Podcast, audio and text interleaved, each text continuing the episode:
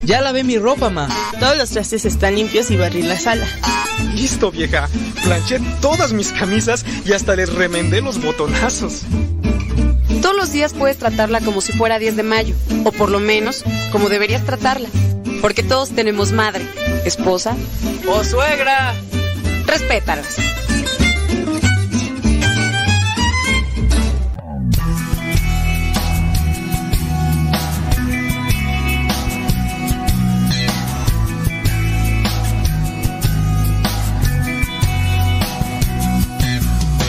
Seguro por las calles caminando sin temor en mi interior, porque tú vienes a mi lado y nada malo me pasará. Hay momentos de tristeza que sacuden fuerte todo el corazón, pero tú me conduces a fuentes tranquilas para reparar.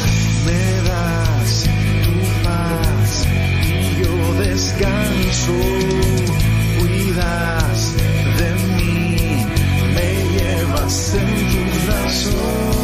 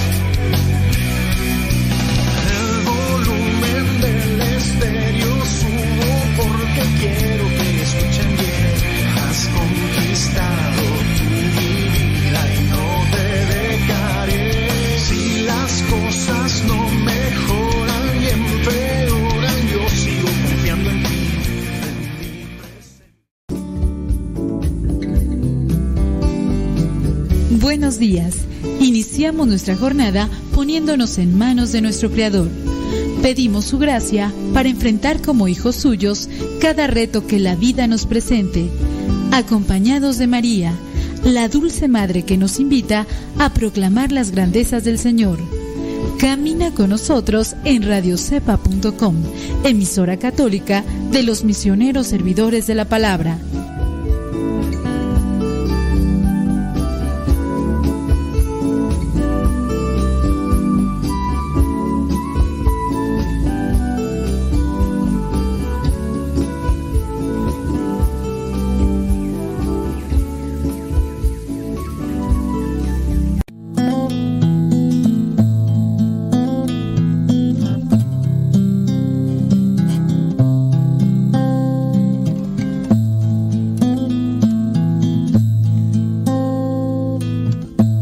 En este momento abrir tu corazón a Dios.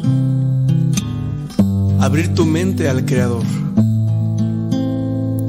Al que modeló tu corazón.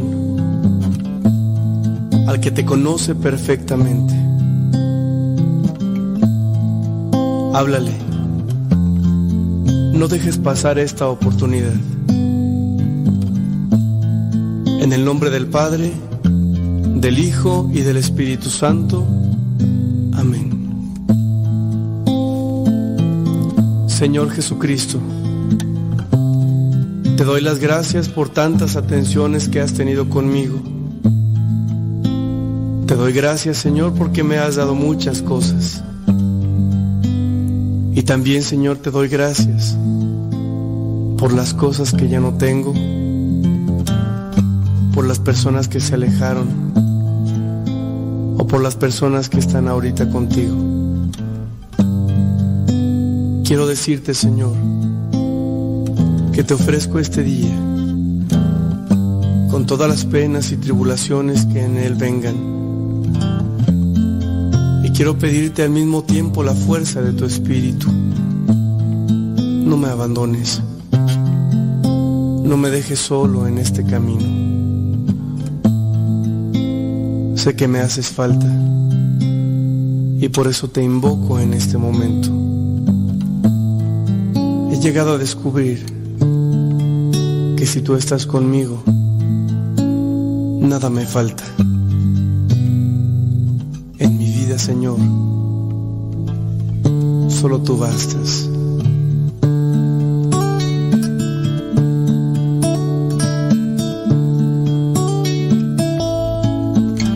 Sí, Señor, solo tú eres necesario en nuestra vida.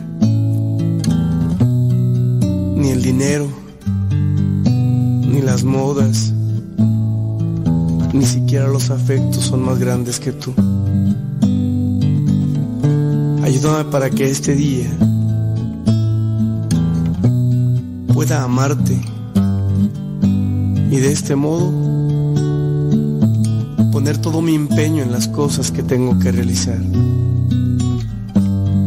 Ayuda a mi familia, ayuda a mis hermanos, ayuda a mis amigos. Dame la oportunidad, Señor, de mostrarles a ellos quién eres tú, de decirles que tú eres el Todopoderoso y que solamente tú eres indispensable en nuestra existencia.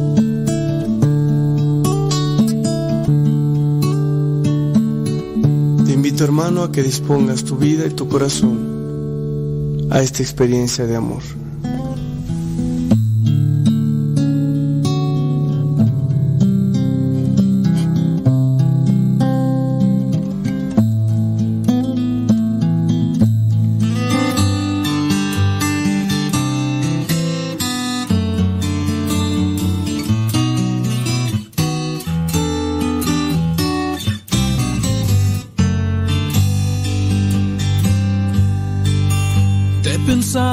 Formas distintas. Has llenado de sueños y risas esta casa hoy construida sobre ti. Cada y cuando busco sorprenderte, un detalle para agradecerte, pero el sorprendido resulta ser yo.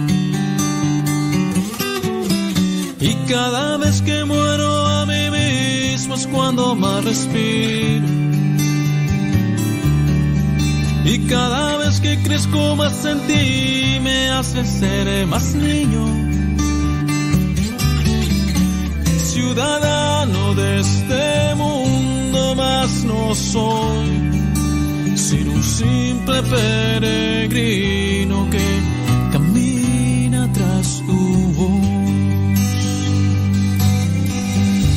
pensado en mil formas distintas.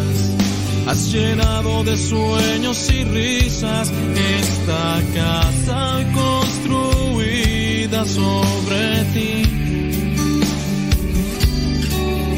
Cada y cuando busco sorprenderte, un detalle para agradecerte, pero el sorprendido resulta ser yo. Cada vez que muero a mí mismo es cuando más respiro.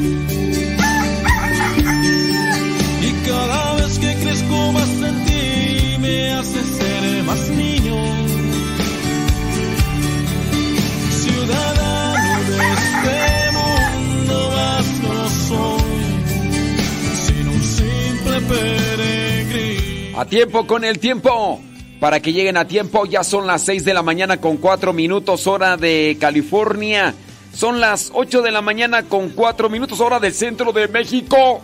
Son las 9 de la mañana con 4 minutos allá en Nueva York, la Florida y otras partes de la Unión Americana. Muchísimas gracias por estar ahí conectados en este día martes.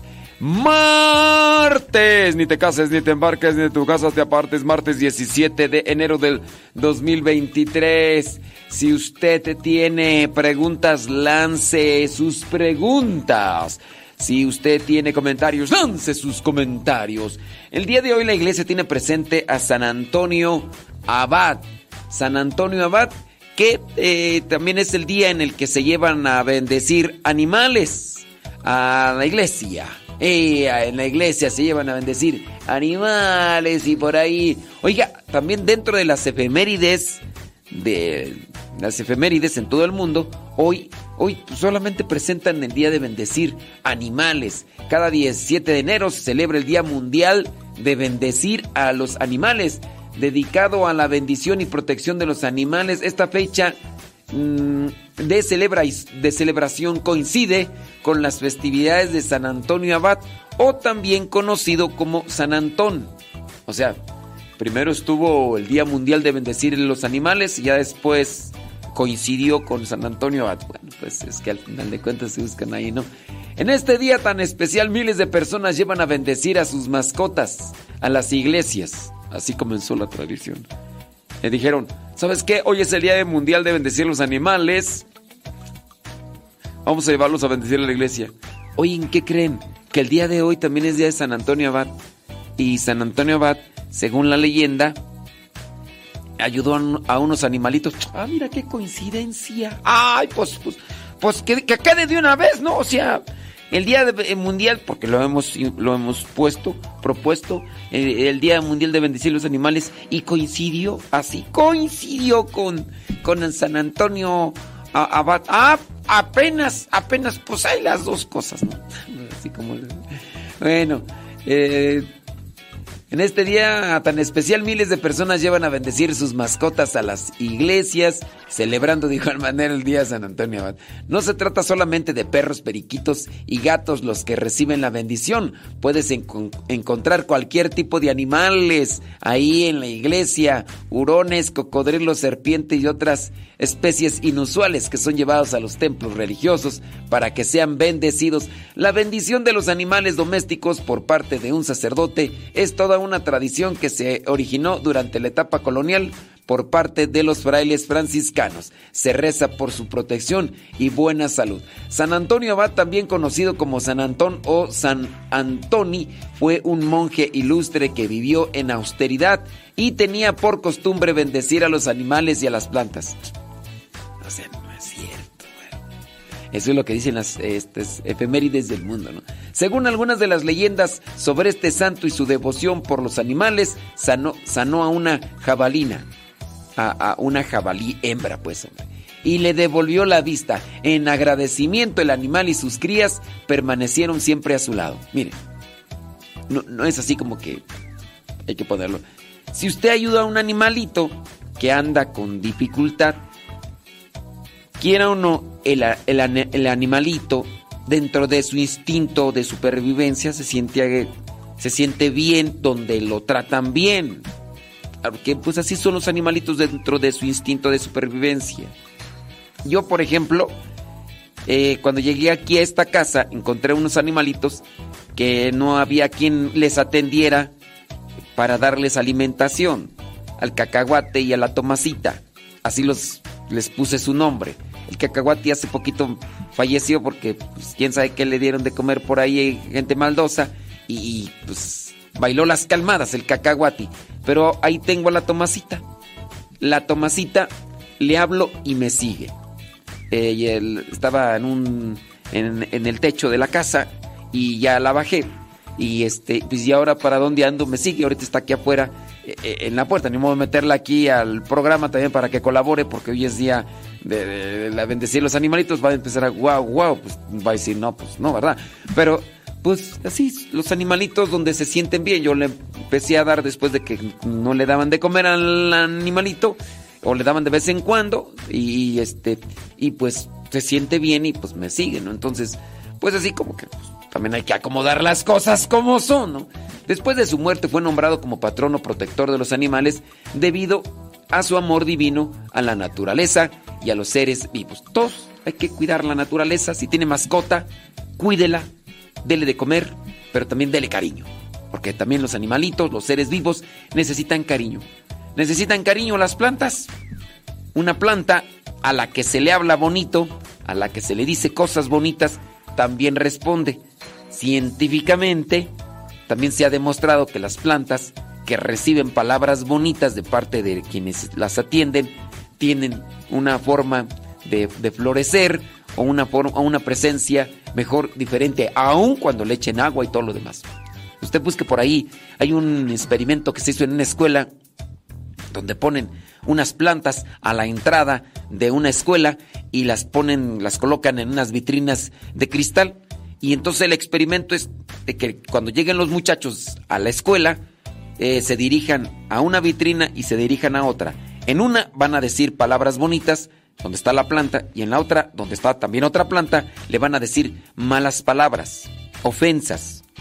Y con el tiempo, al mes, pues la planta que recibía ofensas estaba marchita a pesar de que se le ponía igual el agua y estaba bajo la misma condición de luz y, de sol y todo, y, y aún así, entonces, hay, son esos experimentos que dicen los seres vivos, plantas y animales también tienen una respuesta a nuestro cariño o nuestro desprecio. Por eso, si va a tener mascotas, trátelas bien, eh, deles cariño, deles alimento y, y no las maltrate. Oiga, y si no tiene espacio y si no tiene tiempo, mejor no tenga mascotitas. De la, hay, hay, que regalarlas porque también abandonarlas allá a la calle, pues no más, no está bien. Bueno, eso con relación al Día Mundial de Bendecir los Animales, que según aquí esta nota coincidió con San Antonio de a San Antonio Abad. No es el mismo San Antonio de Padua.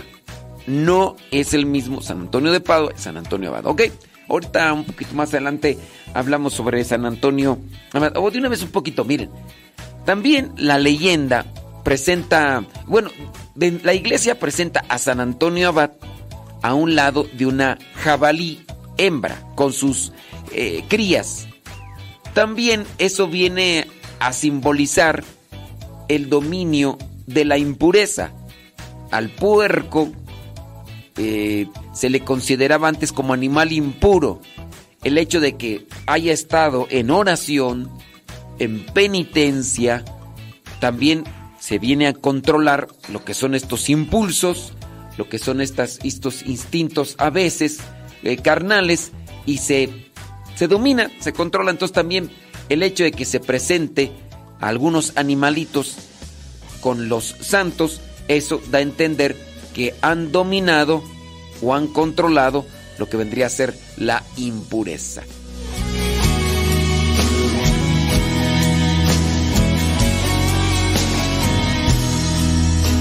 Llegó el día que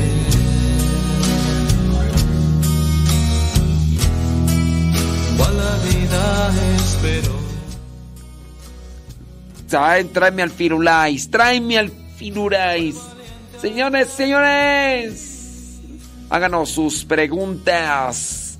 Sus preguntas ahí en el Telegram. Arroba cabina radio sepa. No decimos sus nombres para que no se sientan así como que exhibidos, expuestos y al mismo tiempo conflictuados con quien pudiera conocerles. Porque si van a decir, oye, este. Eh, ¿Qué tal si me conoce alguien? Y. Y pues no, ¿verdad? Entonces, este. No vamos a decir sus nombres, ya estoy mirando por ahí algunas, este... Ah, mira nada más. Mira nada más. Tiriririri. Ok, ándele pues. Este, ¿dónde está una pregunta? Ahorita vamos a responder a esas preguntas que estamos viendo por ahí para que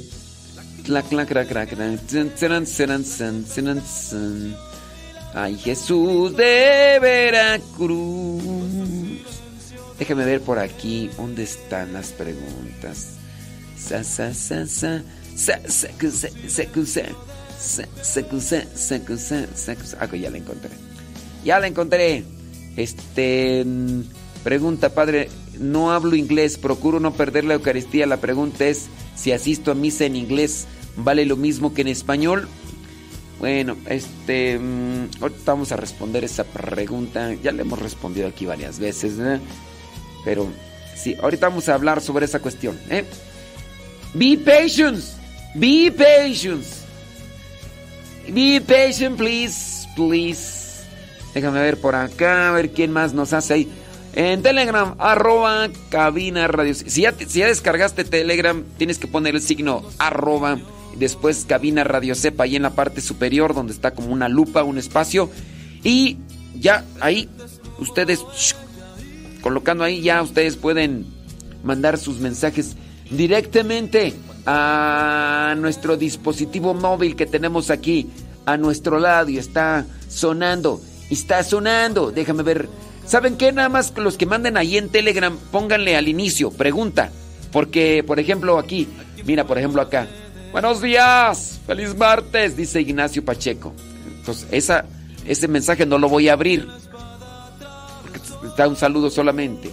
Después está otro número ahí, 4107. Mil gracias, Dios lo siga bendiciendo. Tampoco lo voy a abrir. Tiene un saludo. Este, Rosa Vázquez dice, Good morning. Tampoco lo voy a abrir. Porque tiene un saludo.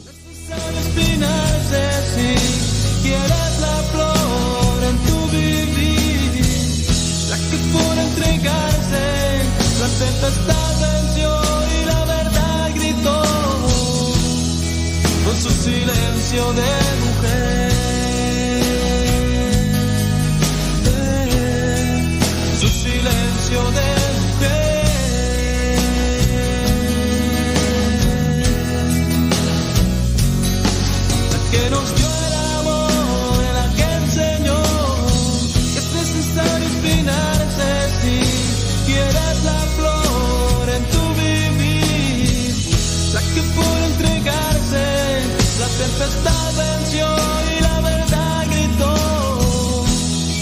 con su silencio de mujer. Su silencio de mujer. Su silencio de mujer.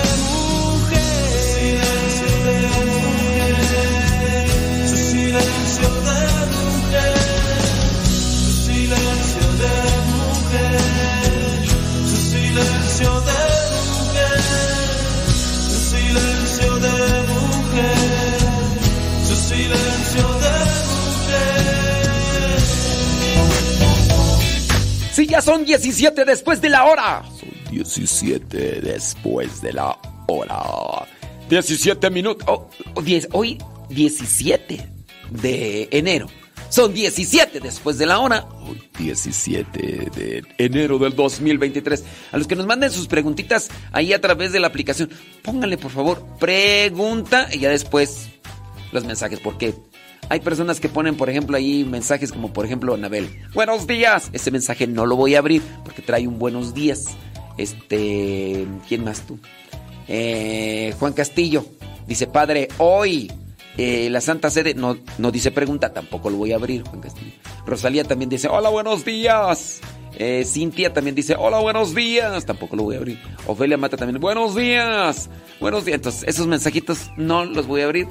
Menos de que digan pregunta. Si dice pregunta, entonces sí abro el mensajito. Si no, este, cuando lleguen las dos horas de saludos, entonces voy a decir, voy a abrir todos los de los saludos. Saludos, saludos, saludos. Digo, para enfocarnos pues en las preguntas, criatura. ¿Eh?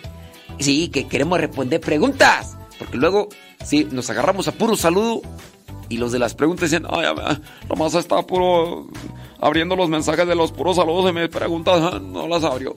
Oiga, eh, pues que eh, se hizo viral, un tanto viral, una noticia donde ladrón roba en la iglesia y ¿qué cree? San Miguel Arcángel salió a la defensa. ¡Sí! Y San Miguel Arcángel ¡zas! agarró su espada y ¡pum! que le pega. ¡Hey! Un ladrón en estado de ebriedad, borracho, ya, más para allá que para acá, resultó herido tras caer sobre la espada de una estatua de San Miguel Arcángel que intentaba robar en una parroquia de Monterrey, México. Medios locales informaron que durante la madrugada del 14 de enero del 2023, Carlos Alonso, de 32 años, llegó hasta la parroquia Cristo Rey en el centro de Monterrey para robar en el templo católico. En medio de la oscuridad, el sujeto saltó el barandal de la entrada de la iglesia y rompió una puerta de vidrio para llegar hasta el lugar donde encontró algunas imágenes religiosas. Al intentar huir con una estatua de San Miguel Arcángel, el ladrón tropezó y provocó que la espada de la imagen de San Miguel Arcángel le causara una lesión de gravedad en el cuello. Copelas o cuello. ¡Sas! Algunos transeúntes vieron al hombre herido en la puerta del templo y solicitaron ayuda médica para que fuera atendido. Hasta la parroquia llegó personal de protección civil de Monterrey tras cortar el candado de la reja principal del templo porque no había nadie quien abriera la puerta. Salvó la vida del ladrón porque estaba en peligro. Tras ser estabilizado, los rescatistas llevaron al herido hasta una clínica para ser atendido y tener más información de los daños que se pudo haber causado. Se espera que una vez recuperado el sujeto sea puesto a disposición del Ministerio Público y se determine el castigo que deberá afrontar por los daños ocasionados en la parroquia de Cristo Rey. La imagen de San Miguel Arcángel quedó intacta, pero pues ahí. Estoy viendo la, parroquia de, de, Cristo Rey. Y se parece, no, pero no, no es, ¿verdad? Ay, es que esa se parece. Se parece mucho a una no, pero creo que no, no es. No, no, no es. No, que este es en Monterrey y donde yo estuve de misión es en Saltillo, Coahuila. Y sí, se parecen un poquito, pero no, ¿verdad? Pero no, pero no. Uh, pero fíjate que no. Bueno, pues andaba borrachín, hombre, el ladrón. Y pues al ratito lo van a soltar. Pues, ¿qué van a decirle? Pues no te robaste nada, nomás viniste. Bueno, pues que pague lo que quebró, ¿no? Y todo lo demás, pues Ay, Dios mío. Oye, una persona allá en Gringolandia me escribe, me pregunta, pone primero pregunta, ¿verdad? Y por eso es que atendemos. Dice, pregunta, padre, yo no hablo inglés. Why? You're living in USA. You must be bilingual. I don't know why you don't speak English. If you are living in USA, you have to speak English. Oh my goodness. Ya se me acabó mi inglés. Oh, dice, padre, yo no hablo inglés. Procuro no perder la Eucaristía. Procuras, no. Haz todo lo posible. Todo, lo posible. Dice, procuro no perder la, la Eucaristía. La pregunta es, si asisto a misa en inglés, ¿vale lo mismo que en español? Pues mira, aquí hay una cosa. Recuerden que no es solamente buscar, no es solamente buscar este buscar las misas como una cuestión de me vale o no me vale, o, o sí, sí me vale o no me vale. No, acuérdense que la, misa nos tiene que aprovechar. Por eso se dice desde el inicio hasta que termine, no se salga antes de la bendición, todo, no, aproveche todo, toda la misa, que nos aproveche. No es en, cuestión de un cumplimiento de me vale o con esto ya, ya completo. No, eh, no es, tú no vas a llegar al cielo y, te va a preguntar Dios, oye, este, si fuiste a misa? No, sí, señor, mira, este, aquí tengo ya una tarjetita donde están todas las veces que participé a misa y todo eso. No es eso. Nosotros hay que participar de misa para que nos aproveche, pero hay que participar desde el inicio hasta el final. De manera que tengas en cuenta, por ejemplo, lo que se dice de las lecturas, lo reflexiones, lo medites, lo asimiles y lo hagas vida. Que lo que también dicen en el sermón, en la homilía, lo aproveches. Nosotros vamos a misa y a lo mejor nos llega una oración, ¿no? El tiempo, el momento en el que estuvimos ahí. Muchos de nosotros tenemos experiencia de eventos o momentos porque nos han impactado. No sé, eh, fuiste a un concierto de un grupo que, te gusta. E, ese, ese momento cantaste, bailaste y a lo mejor las canciones pues, ya te las sabías. Pero el hecho de haber estado ahí gritando y todo lo demás, eso se quedó en ti. Cuando nosotros vamos a misa, no es solamente de me vale o no me vale. Pues ya fui, ya cumplí. No, sino vas y que te aproveche. Entonces, si tú vas y le entiendes, por ejemplo, al Evangelio, pero si no le entiendes, no te va a aprovechar. La humilía, el padre va a decir, hey, mister, the sin is horrible to the soul. If you're not pure in your soul, you will be bad in your life. And you will be in the hell when you're finished in this world. Y vas a decir, ¿qué? What, what, what happened? ¿Qué, qué está pasando allí? No, no, no lo vas a entender. No sé qué dije, pero... pero este... No, pero sí, el sacerdote... Mira, yo te puedo decir como experiencia. Yo me empecé a acercar a las cosas de Dios. Pues de en esas cosas, de irme acercando a las cosas de Dios, hubo cosas que me impactaron. No, no, no, no que me afectaron emocionalmente, sino que eh, entraron en mi corazón. Y eso repercute todavía hasta nuestros días. Hubo, por ejemplo, una metáfora que escuché yo de un sacerdote que hablaba sobre la confesión. Esa la traigo todavía en mi vida. Entonces, fui yo, el sacerdote era gringo, y hablaba español, pero hablaba de esta manera, el padre Mateo, padre padre Mateo, ah, yo voy, y, y el sacerdote gringo habla español, pero se esforzaba y todo, y, dijo una parábola. De esa parábola yo me fui a la confesión y, y es algo pues que traigo todavía conmigo.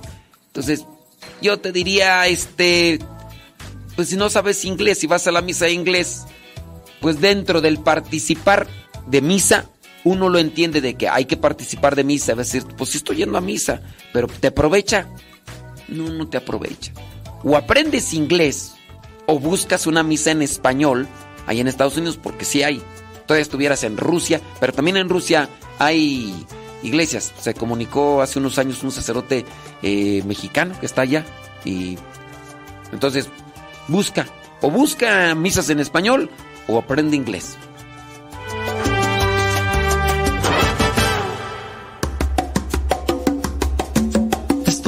Buscando a ti como una oveja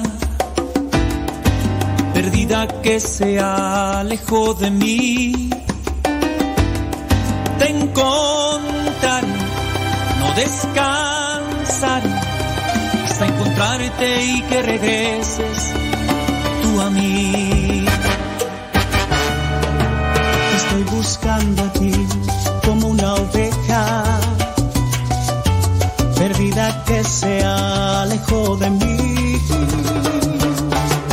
Te encontraré, no descansaré. Te buscaré, te encontraré, yo no descansaré. Te abrazaré y te curaré yo a ti. Y otra vez, cien ovejas yo tendré.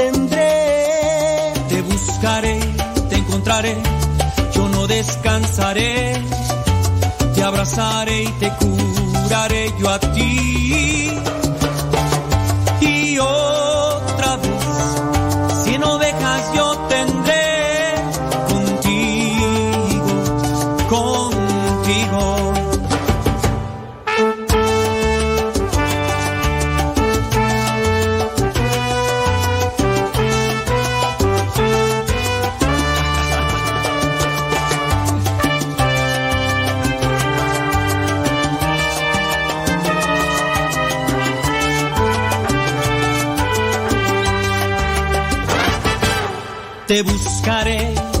Te yo no descansaré.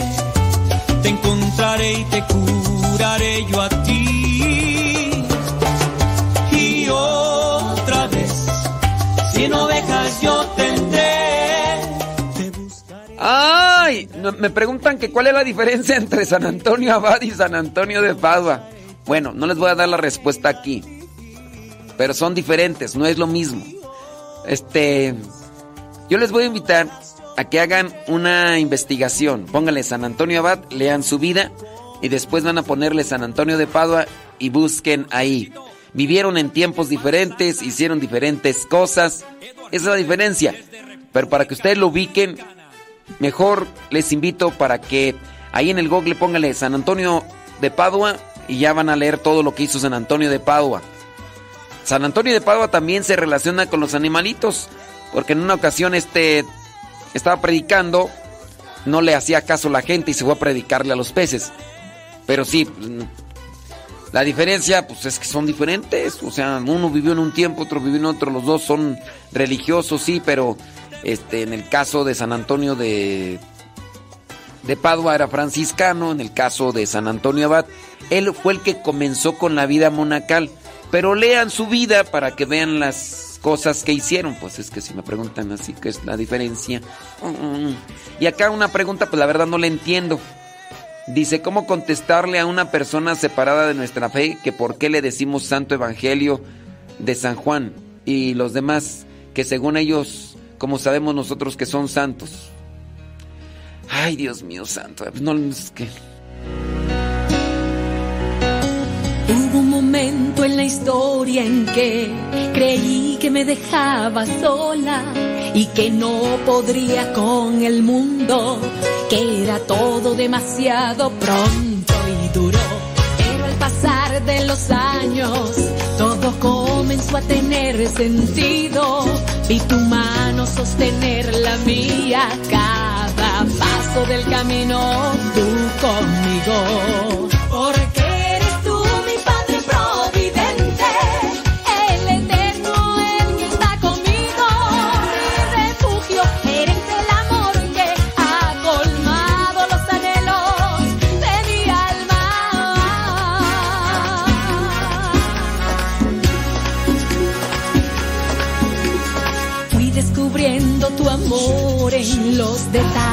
De lo cotidiano y que aún en las cosas pequeñas tú estabas, Señor, pendiente de ellas. Tú me enseñaste a creer que lo imposible puede ser posible, que mis sueños pueden ser los tuyos y los tuyos pueden ser también los míos.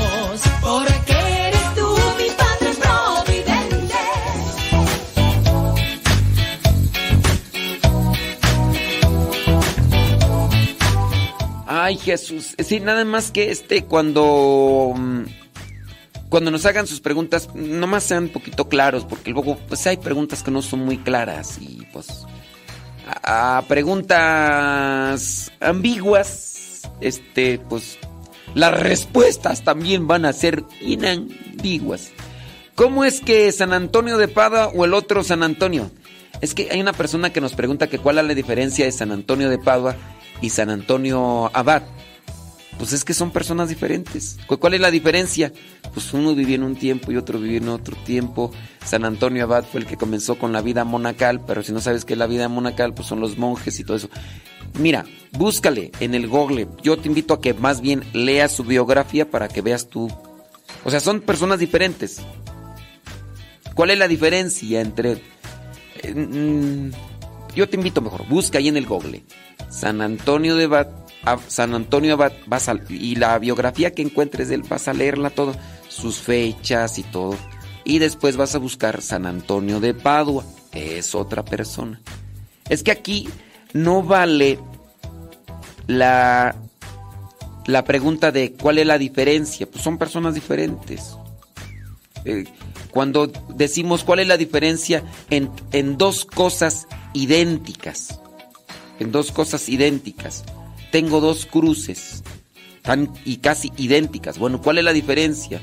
Ah, que esta cruz tiene MSP y la otra tiene LSP. La diferencia es solamente la L. Entonces es entre cosas idénticas.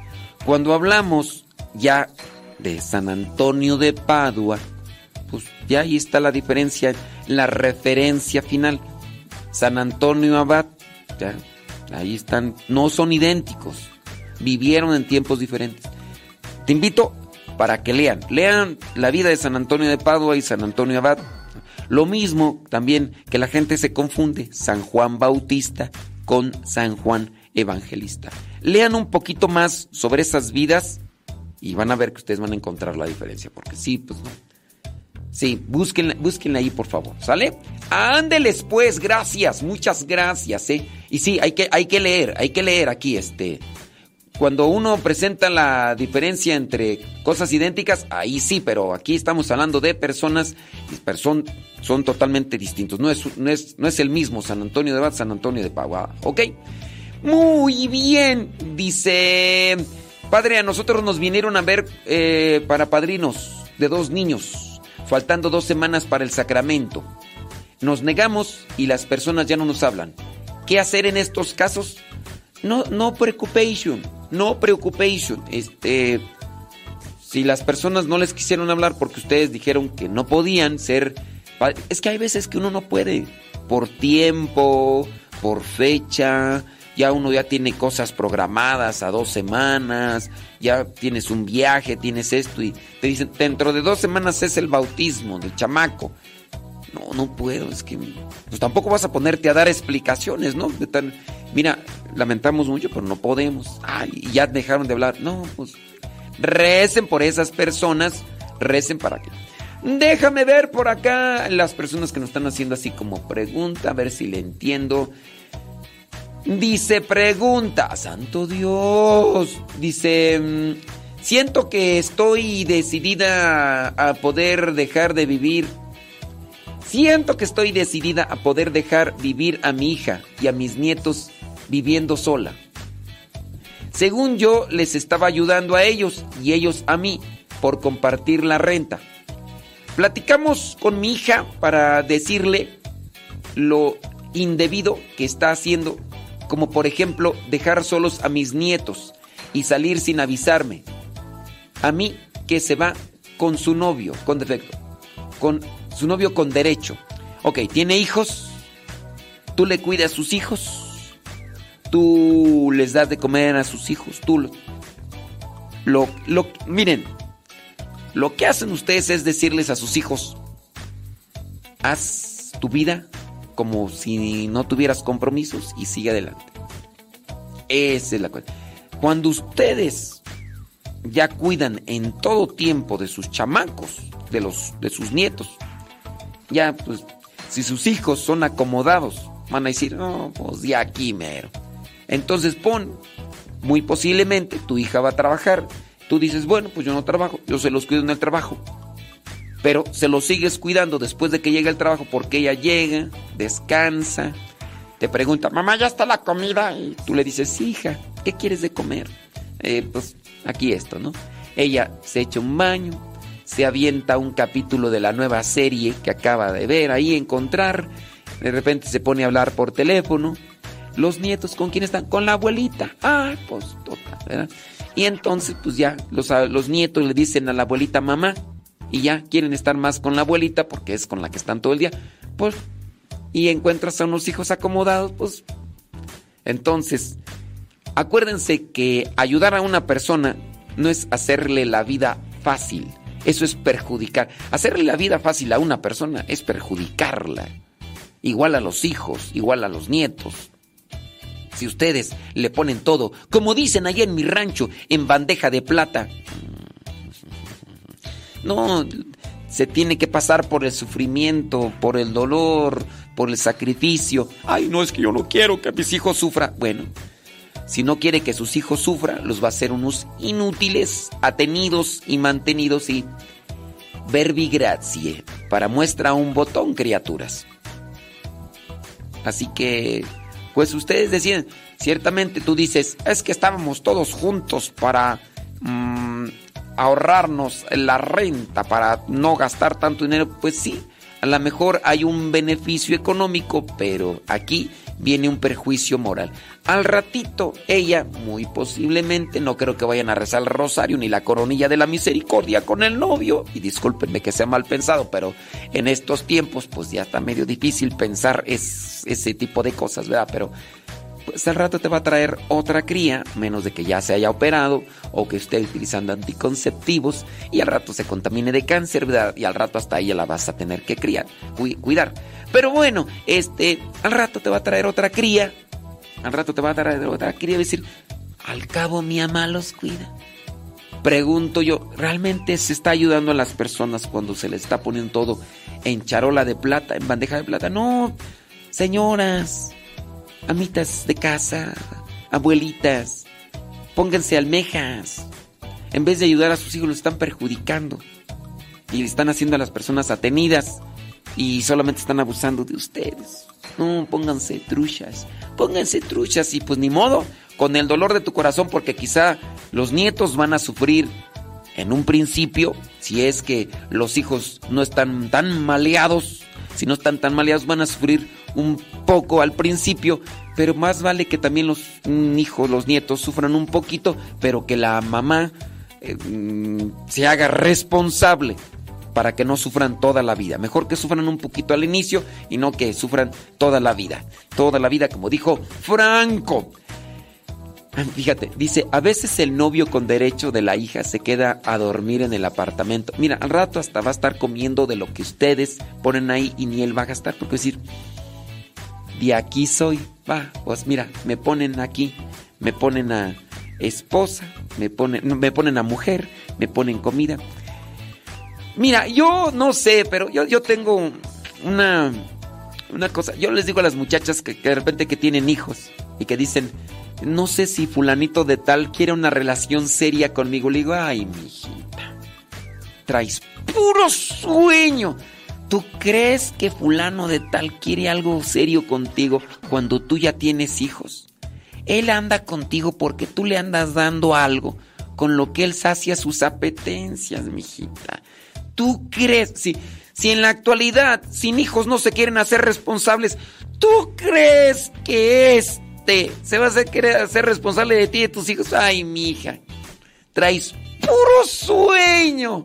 Pero bueno, sigan soñando, sigan durmiendo, sigan... Ay, no, tenemos que hacer pausa. Vamos, a una pausita.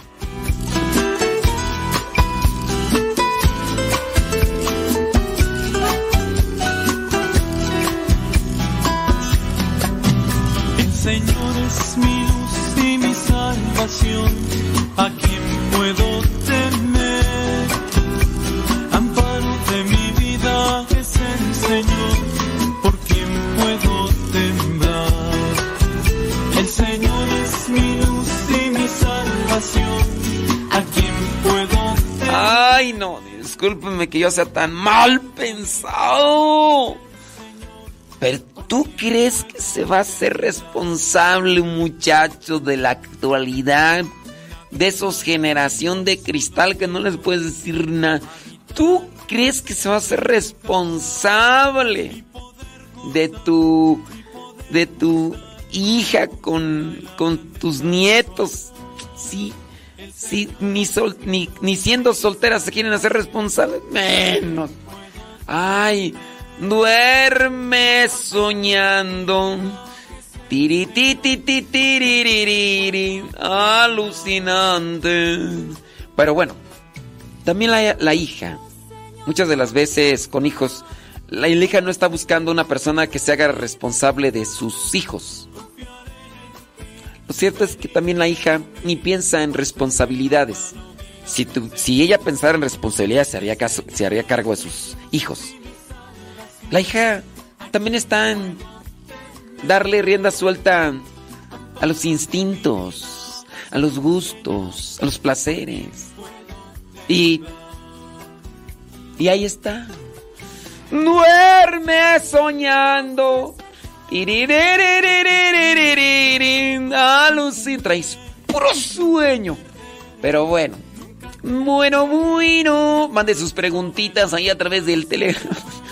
Nomás que usted ya sabe cómo le va a ir. Usted ya sabe cómo le va a ir. Ey. Mande. Ándele pues. Sí. De esos no, padre.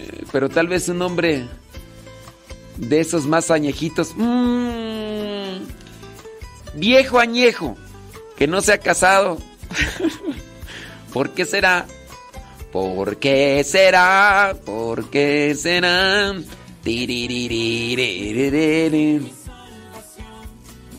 Bueno, bueno, yo la persona que pregunta sobre San Antonio de Padua, de San Antonio Abad, ojalá busquen y lean un poquito más sobre eso, ¿ok?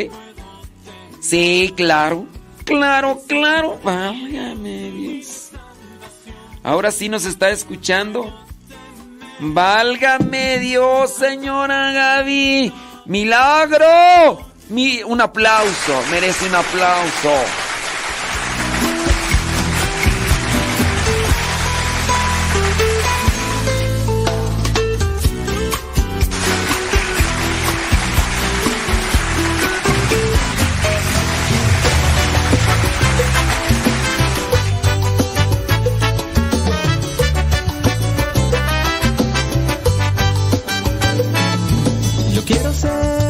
Ay, señora Gaby, después de cuántos, como un mes, ¿no? No, no, no. Hace un mes que no baila el muñeco, hace un mes. Hace... ¡Vámonos! Mario, por fin tu mamá ya no está escuchando esta hora.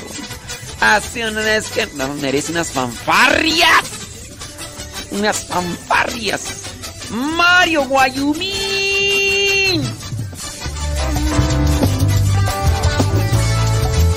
Revestiré toda mi piel de una gama de pigmentos de tendencia universal. No, no, no, no, está buscando más justificaciones. Está nomás dando... 45 minutos después de la hora. Gracias por estarnos escuchando. Tu canto, mi canto, mi risa, tu risa, tu llanto, mi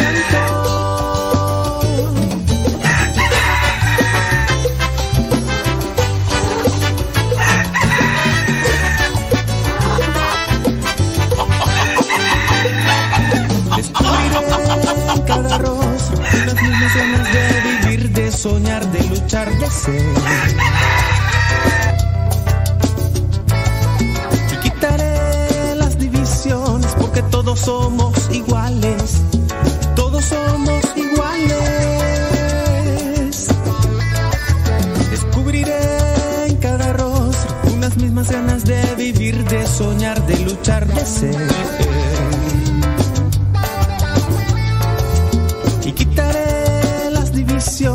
Porque todos somos iguales. Todos somos iguales.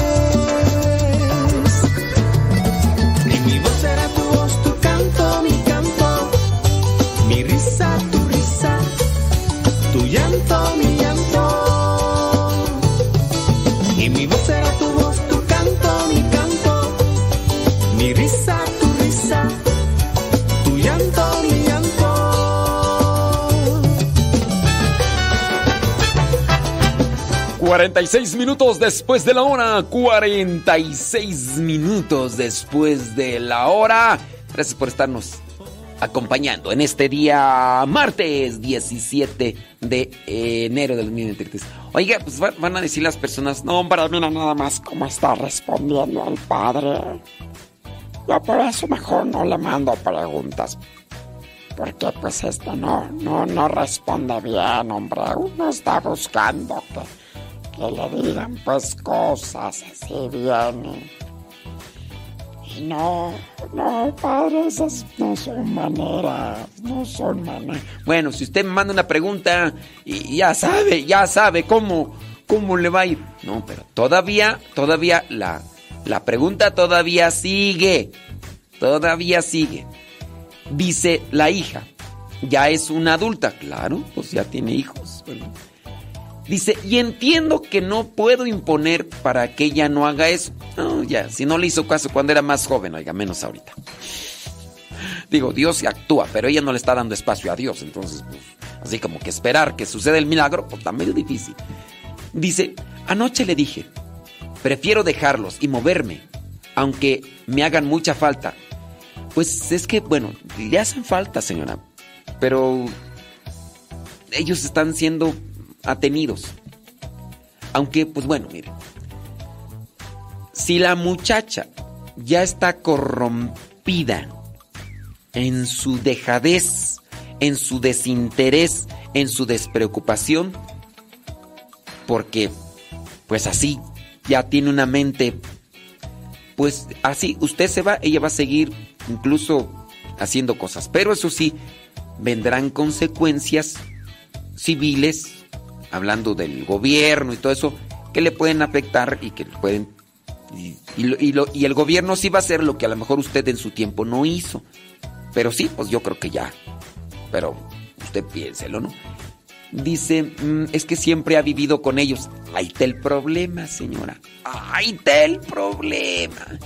Me dijo que era lo mejor porque todo lo que ellos hacen me molesta. Ella es una adulta y según ella sabe lo que hace. Y yo soy, este, yo soy, este, ¿quién? Eh, dice, lo entiendo que es una adulta, pero no sabe lo que está haciendo. Nada, es que una cosa es ser adultos por la edad de 18, 21 años, pero hacer, ser adultos no significa ser maduros. Yo conozco gente ya de 21, 22 años bien infantiles y conozco unos de 50 años también bien inmaduros, caprichosos, geniudos. Y, ¿verdad? Achu, buenas tardes. ¡Aló! ¿Nos están escuchando? Bueno, saludos. Yo conozco gente así que, que parece niños chiquitos, que, uy, todavía hacen sus berrinches y uno dice, válgame Dios, ya con, ya cincuentona y cincuentón y todavía con esos panchos. No, pues no. Pero bueno, este, el problema es cuando a uno todo le va mal por hacer mal las decisiones. Bueno, mire, yo le diría, si usted se quiere también ayudar, si usted quiere también vivir más, eh, digamos, sin este tipo de preocupaciones, pues lo mejor sería que ya gaste, sí, dinero, pero viva mm, aparte, para que ojalá y ellos se pongan las pilas y adelante. Eh, ese es mi comentario, señora. Este, espero que en parte le brinde una luz y una reflexión sobre su vida para que se sienta en confianza y pues pueda seguir adelante. Uy, no, esta, esta pregunta está bien larguísima, ya no me alcanza aquí el tiempo ahorita. Este, dice por acá, no diga mi nombre. No vamos a decir tu nombre. Padre, ¿qué consejo le daría a una madre que tiene un hijo de 40 años que toma demasiado? Ella está pensando en internarlo. No, mira. Pues bueno, los pueden meter a la fuerza. Pero si los muchachos no quieren, dice, pues cada vez que está más violento con todos sus familiares y sobre todo con ella, es que ha de vivir con ella, ¿verdad? Ella tiene cargo de conciencia, pues no sabe si está eh, haciendo bien internarlo. Ok, aquí la cosa es, tiene 40 años, toma demasiado, todavía vive con ella. Porque ahí está la, ahí está la cosa, ¿eh? Ahí, miren, también las mamás pues, a veces no quieren hacerles un llamadito de atención. Si el hijo ya incluso está siendo violento con ella, a la cárcel. ¿O qué? Hay que pedirle a Dios, sí hay que pedirle a Dios. Pero si él no deja entrar a Dios en su vida, ahí no hay cambio. ¿Qué? ¿Espera que la mate? ¿Para que ya ahora sí lo lleven a la cárcel o qué? Pues, si no hace caso. Digo, también aquí hace falta dureza por parte de los papás. El problema es ese, pues que son los hijos. Sí, quizá yo no lo entiendo porque no tengo hijos. No dices, ay no, yo mis hijos yo no los voy a mandar nunca a la cárcel. Bueno, pues sí. En parte se tiene que entender que no hubo una buena educación o una buena formación. Si desde morrillo hubiera habido por ahí un estateme quieto, pues las cosas hubieran sido diferentes. Pero pues ahí a lo mejor hubo negligencia, tanto de un lado por el otro. Hubo un descuido y ahí están los berrinches, ¿no? Pues qué quieres. Pero bueno, son las cosas que ya no se pueden acomodar porque ya el tiempo ha pasado y la malformación en la conducta. Pero pues también se tiene, bueno, aquí también es que si la mamá no tuvo un temple fuerte para poderse sentar de uno bueno al muchacho, no lo va a tener ahora para decirle, si me vuelves a hacer tus panchos, te voy a mandar a llamar a la policía para que te lleve. Tampoco lo va a tener. Ese es el problema. ¿Ahí qué haces? ¿Allí qué haces? Cuando la mamá no tiene así el carácter, la, la templanza de decir, a mí no me vienes aquí con tus cosas. Si me vienes otra vez a hacer un pancho, te voy a mandar a la cárcel. No importa que seas mi hijo y a ver cómo te voy para allá, ¿eh? Ay, no, y no son amenazas. Si me vuelves otra vez, y ahora sí. No lo va a tener porque no lo tuvo antes para ponerle un estate quieto al muchacho. Y está difícil decirle una propuesta de solución. Ahí es donde se tiene que agarrar de los familiares. Yo, le yo te preguntaría, ¿y dónde está el papá de este muchacho? Quizá no está. Quizá a lo mejor fue de esos desobligados que andan brincando por aquí por allá. ¿Tiene hermanos? La señora tiene ahí, por ahí, muy posiblemente, pues, a lo mejor no tiene porque está viviendo en otro lado, no sé. Hay tantas cosas, pues, que se tendrían que preguntar, decir, acérquese a su hermano. Dígale que el tío se meta, que usted también le da permiso para que el tío se meta y para que el hijo ya no anden aquí sus cosas. Si lo meten a la fuerza a estos lugares, anexos, como le llaman acá en México, miren, los meten, pero a veces ellos no quieren, entonces están saliendo y no quieren. Tienen que tocar fondo y a veces tienen que probar cosas que no, pero... Ay, está, está difícil realmente dar una orientación con tan pocos elementos y con tan poco conocimiento de una situación, pero ojalá por ahí busquen a alguien a quien puedan a ayudarle y pues la familia, la familia más que todo, que ella se acerque con su familia, con sus hermanos y sus hermanas, para que de ahí pueda tomar fuerza y que pueda tomar consejo de cómo, cómo actuar con ese inmaduro de 40 años.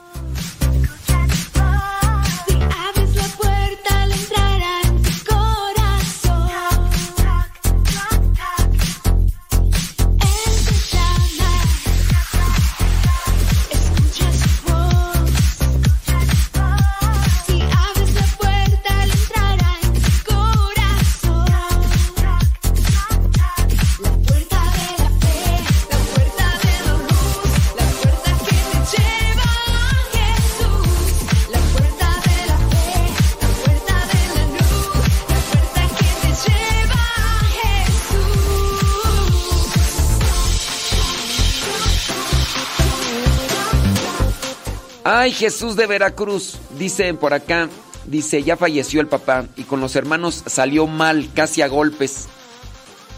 O sea, el muchacho salió casi a golpes con los tíos y está separado. Está separado. Se lo vamos a mandar a Gustavo Tapia para que le dé su... Dice, él tiene, él tiene a su cargo a su hijo y no le importa tomar delante de él. No cargarlo a todos lados en su borrachera. No, pues es que... Ahí está. Está difícil. ¿Ahí qué haces? ¿Cómo le haces ahí? No, pues yo, yo ante esos casos yo digo que lo llena la cárcel una de. Es que si tú dices que lo vas a meter en un anexo, no van a querer. Estos muchachos. No lo van a querer. Entonces, este... Ciertamente te digo, pues aquí está limitado el asunto. Ustedes tendrían que analizar de dentro de las cosas que pueden servir y ayudar. Pues es, a ver, ¿con qué contamos y qué tenemos para ayudar a este inmaduro? Y, y- solamente así, pues uno puede proponer cosas, pero pues... Sí, de internarlo, pues internenlo, o sea... Internenlo, pero unos 10 años. Internenlo unos 10 años y a ver si ya así, este... A ver si así se, se acomoda, ¿no? Pero pues bueno. Pues bueno, eh, sí, es, Digamos que internarlo son de las soluciones eh, más cercanas, ¿no? De posibles soluciones. Pues inter- internarlo y a ver, a ver si, si se acomoda.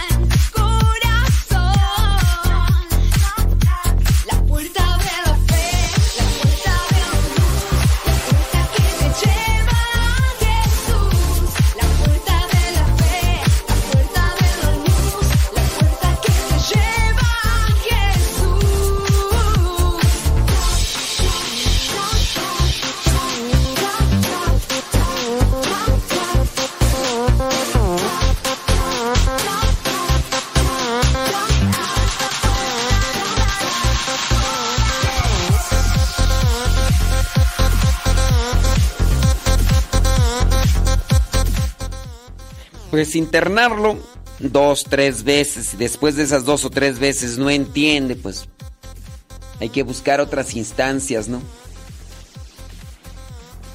Sí, yo, yo sé que Dios actúa. Van a decir, ay, pues que pídale a Dios. A ver, ¿ustedes piensan que esa mamá no le pide a Dios? Sí, le pide a Dios, pero es que si el muchacho no le da. Si el muchacho no le da entrada a Dios. En fin. Son ya las 8 de la mañana con 59 minutos. Es que cuando no le damos entrada a Dios en nuestras vidas, no hay transformación. No le damos entrada a Dios en nuestras vidas. En cualquier circunstancia. Muchas veces tenemos a Dios por encimita, de labios hacia afuera. Gente que puede rezar, gente que incluso puede traer una cruz, un escapulario, un rosario. Lo traen por fuera, pero en su corazón y en sus pensamientos abunda y se remolinea el pecado. ¿O no?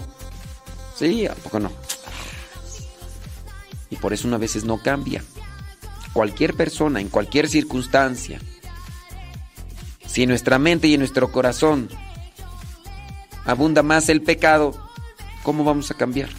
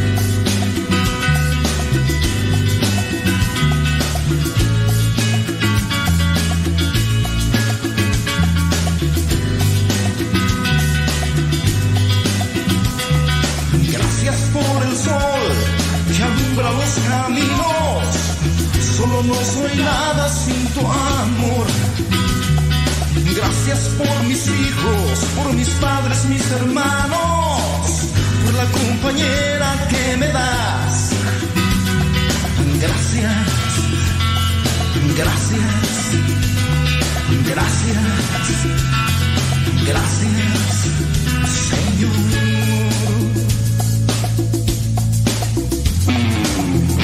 Como un náufrago clamé, tu voz me respondió,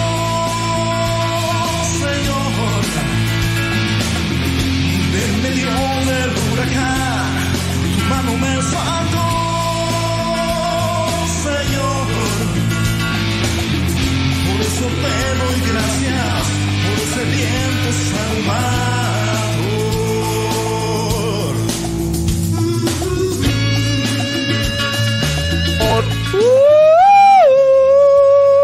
9 con 3, 9 con 3.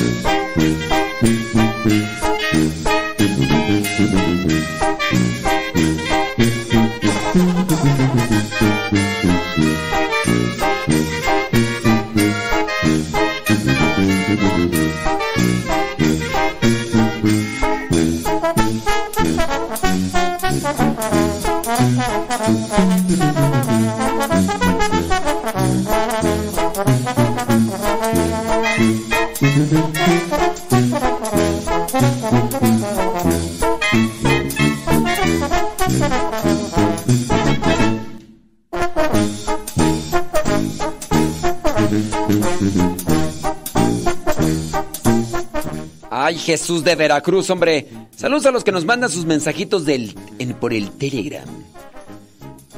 Déjame ver quién está por ahí en el Telegram, arroba cabina radio sepa. Saludos a los que nos saludan. eh.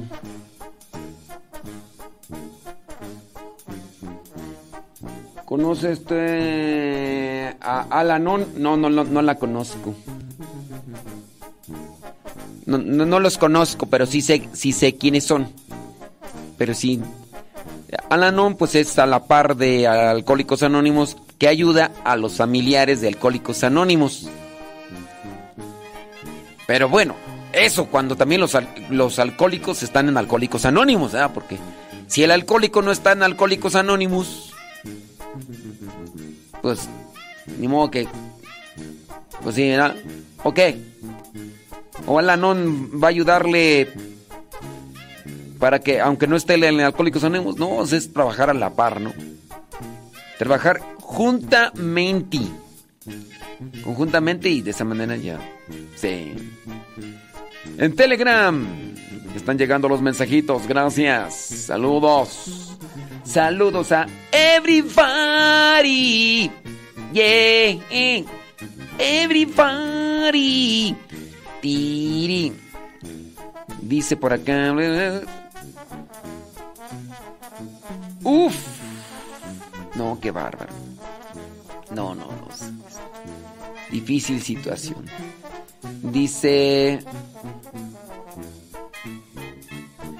Dice que tiene dos hermanas viviendo en la casa de su mamá y que no cooperan para los gastos. Ni, ni con los quehaceres de la casa. Le comentó sobre su actitud y se, ofendió ella. Una de las hermanas. Tiene una hija de seis años. Y la, la otra hermana se separó de su esposo y está en diálisis. Y también se ofende si las pongo a hacer algo. ¿Cómo ve? Dicen que yo no soy nadie para mandarlas, que me creo dueña de la casa. Mira, con todo respeto. Con todo respeto. Aquí quien está mal es tu mamá. O sea, porque tus hijas están viviendo al modo como tu mamá les dejó vivir. Entonces, ahora que tú vengas y les digas, oye, pónganse a trabajar, cooperen, van a decir, si mi mamá no lo hizo, ¿qué, qué vienes? Aquí están mal las hijas, pero pues, está más mal tu mamá. Perdóname. Es que las dejó caminar. Esa es la cuestión. Las dejó seguir en la misma línea y... Ahí están las cosas. Si tu mamá desde un principio les ha dicho, a ver, no, mijitas. A ver, mijitas. Aquí vamos a entrarle todos parejos. Ay, que no, que no, no, no, no, a mí no me venga con sus... Órale. Se necesita un carácter fuerte en ese sentido para hacer que si no ahí están las cosas hay que pedirle a Dios que nos dé mucha fortaleza y sabiduría para actuar en el momento preciso y exacto para que después no se suban al gogote los abusivos, los inmaduros, los acomodados. ¡Ande pues!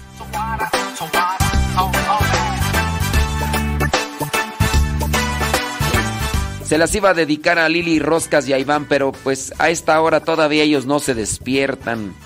Por ahí dentro de media hora a lo mejor ya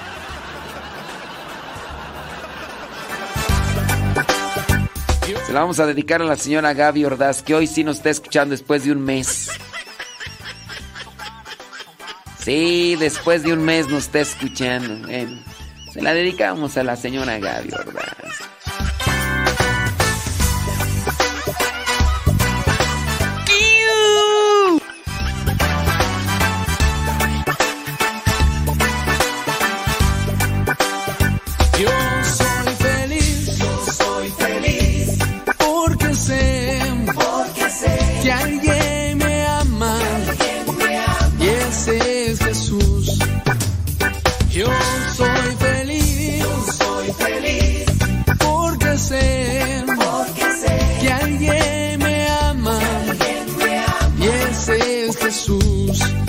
como a la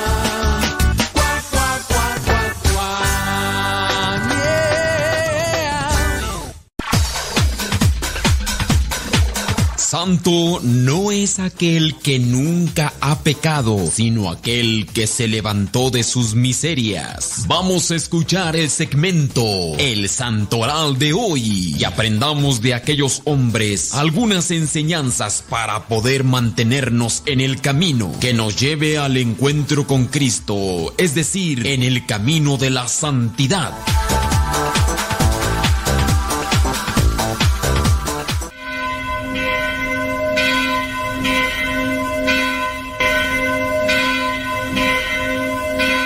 Este es el santoral que la iglesia nos presenta para este 17 de enero. La iglesia el día de hoy tiene presente a San Antonio Abad. Él nace en Egipto allá en el año 250. Es hijo de acaudalados campesinos. Durante una celebración eucarística, se dice, escuchó las palabras de Jesús. Si quieres ser perfecto, ve y vende todo lo que tienes y dalo a los pobres. Habiendo perdido a sus padres, distribuyó todos sus bienes entre los pobres, siguiendo la indicación evangélica, y se retiró a la soledad de la Tebaida, en Egipto, donde llevó una vida ascética, de ayuno, mortificación y oración. Organizó comunidades de oración y trabajó, pero prefirió retirarse de nuevo al desierto. Allí logró conciliar la vida solitaria con la dirección de un monasterio. Viajó a Alejandría para apoyar la fe católica ante las herejías arrianas. Tuvo muchos discípulos, trabajó en favor de la iglesia, confortando a los confesores de la fe durante la persecución de Diocleciano y apoyando a San Atanasio en sus luchas contra los arrianos. Se cuenta que en una ocasión se le acercó una jabalí hembra con sus pequeñas crías que estaban ciegos. Antonio curó la ceguera de los animales y desde entonces esa jabalí no se separó de él y le defendió de cualquier alimaña que se acercara. Por eso se le representa vestido de monje y con una jabalí cerca de él con sus crías. Con el tiempo y por la idea de que el cerdo era un animal impuro, se hizo costumbre de representarlo dominando la impureza, y por esto le colocan este cerdo domado a los pies, porque era vencedor de la impureza. Además, en la Edad Media, para mantener los hospitales, soltaban los animales y para que la gente no se apropiara, los pusieron bajo el patrocinio del famoso San Antonio Abad, por lo que corría su fama. En la teología, el colocar los animales junto a la figura de un cristiano era decir que esa persona había entrado en la vida bienaventurada, esto es, en el cielo, puesto que dominaba la creación. La iglesia también recuerda a San Sulpicio, apellidado el pío obispo, que habiendo pasado del palacio real al episcopado, su mayor preocupación fue el cuidado de los pobres. Murió en el año 647. Su vida narra el pasaje de una vida agitada a la renuncia a sus bienes y la completa donación a los pobres, seguida de una conducta muy austera. Rígidos ayunos, oración nocturna, recitación cotidiana del salterio entero. Fue un pastor amadísimo por su pueblo, al que defendía de la tiranía de Luyo, ministro del rey Dagoberto en aquel entonces. Los reyes merovingios eran en este periodo veladores de la iglesia, pero Sulpicio, organizando un ayuno de tres días, intentó convencer al nuevo soberano, Clodoveo II, de tratar a su pueblo con mayor suavidad. Poco tiempo antes de morir, ya extenuado por la fatiga, pidió al rey ser sustituido en el ministerio episcopal para poder dedicarse más intensamente al cuidado de los pobres. Murió en el año 647 San Sulpicio y en sus funerales se vieron espectaculares manifestaciones de luto, tanto que el clero tuvo que apurar la celebración de las exequias. A su memoria se dedicó el célebre seminario parisino de Saint Sulpicio, en el que entre otros estudiara tiempo después San Juan Bautista de la Salle. También la iglesia el día de hoy recuerda a Santa Roselina, priora de la Orden de la Cartuja que se distinguió por su abnegación y por su austeridad en la comida, el sueño y el ayuno. Murió en el año 1329. La santa tenía frecuentes visiones y éxtasis y poseía un don extraordinario para leer en los corazones. Su cuerpo resplandecía con extraordinaria belleza después de su muerte y no presentaba señal alguna de corrupción. Cinco años después se encontraba todavía en perfecto estado de conservación y el clérigo que presidió la exhumación al ver el brillo de los ojos, ordenó que los depositasen en un relicario separado. Cien años más tarde,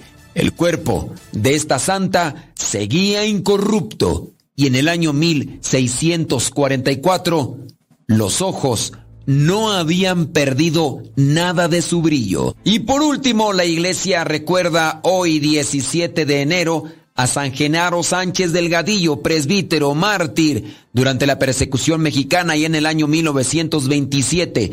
Nació el 19 de septiembre del año 1886 en una población cercana a Zapopan, Jalisco, México. Sus padres fueron Cristóbal Sánchez y Julia Delgadillo, de condición humilde y cristianos observantes que en el pueblo gozaban de estima por ser personas muy buenas ante la persecución desatada por el gobierno de Plutarco Elías Calles, especialmente contra los sacerdotes el padre Genaro sintió en su corazón la imposibilidad de desempeñar convenientemente su ministerio y lloró cuando se dio orden de cerrar los templos. Al suspenderse el culto religioso público, el padre Genaro tuvo que ejercer su ministerio sacerdotal a escondidas. En varias ocasiones comentó con algunos de ellos, en esta persecución van a morir muchos sacerdotes y tal vez yo sea uno de los primeros. Y así fue. Su párroco elogiaba su obediencia, los fieles admiraban su rectitud, su fervor,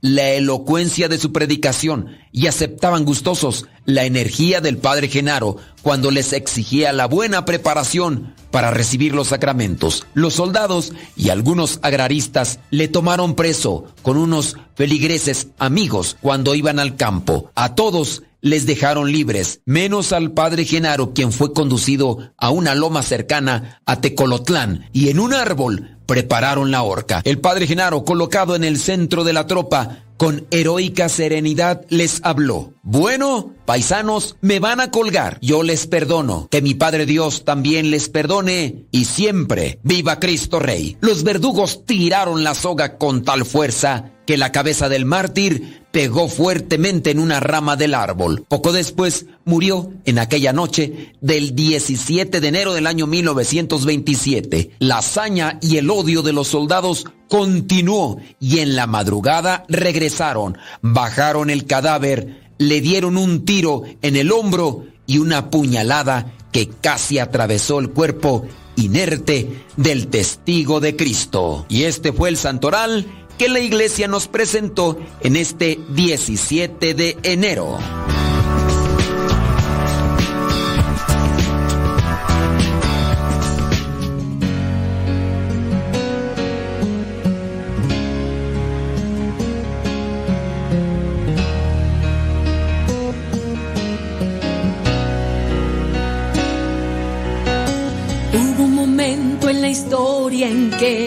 Creí que me dejaba sola y que no podría con el mundo, que era todo demasiado pronto y duro. Pero al pasar de los años, todo comenzó a tener sentido. Vi tu mano sostener la mía, cada paso del camino, tú conmigo.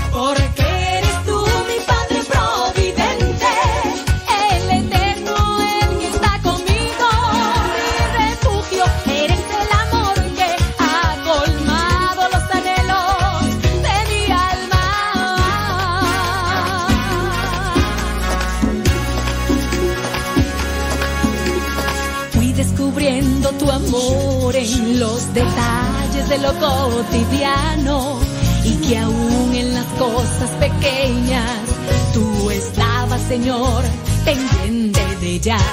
Tú me enseñaste a creer que lo imposible puede ser posible, que mis sueños pueden ser los tuyos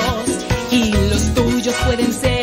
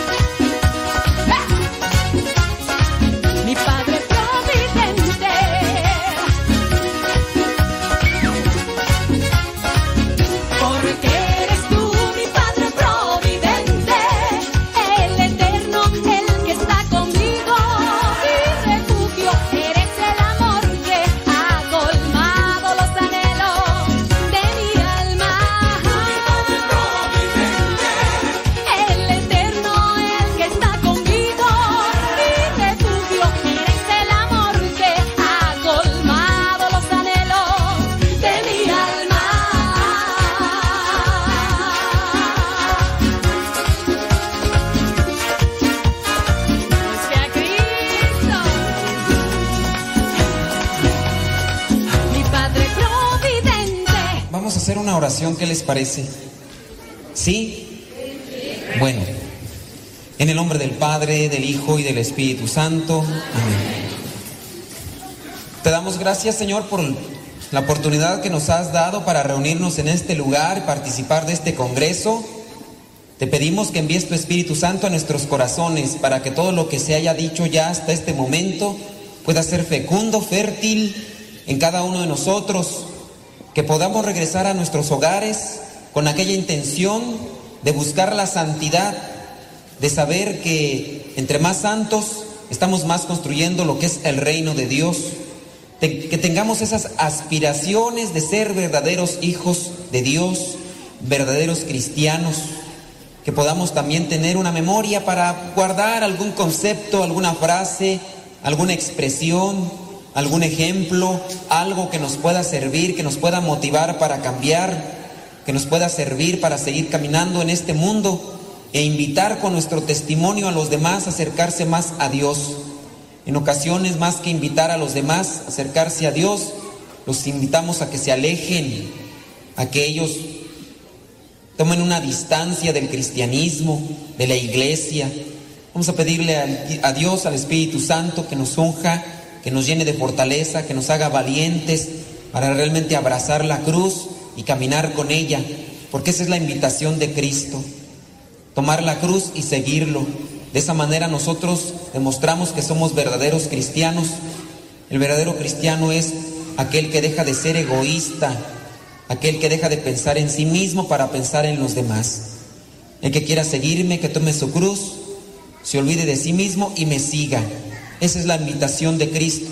Vamos a pedirle a Él que nos fortalezca, que nos dé todas las fuerzas que necesitemos, el amor, la alegría, que, la- que nos mande la paz, la comprensión para verdaderamente compartir lo que es este mensaje a los demás.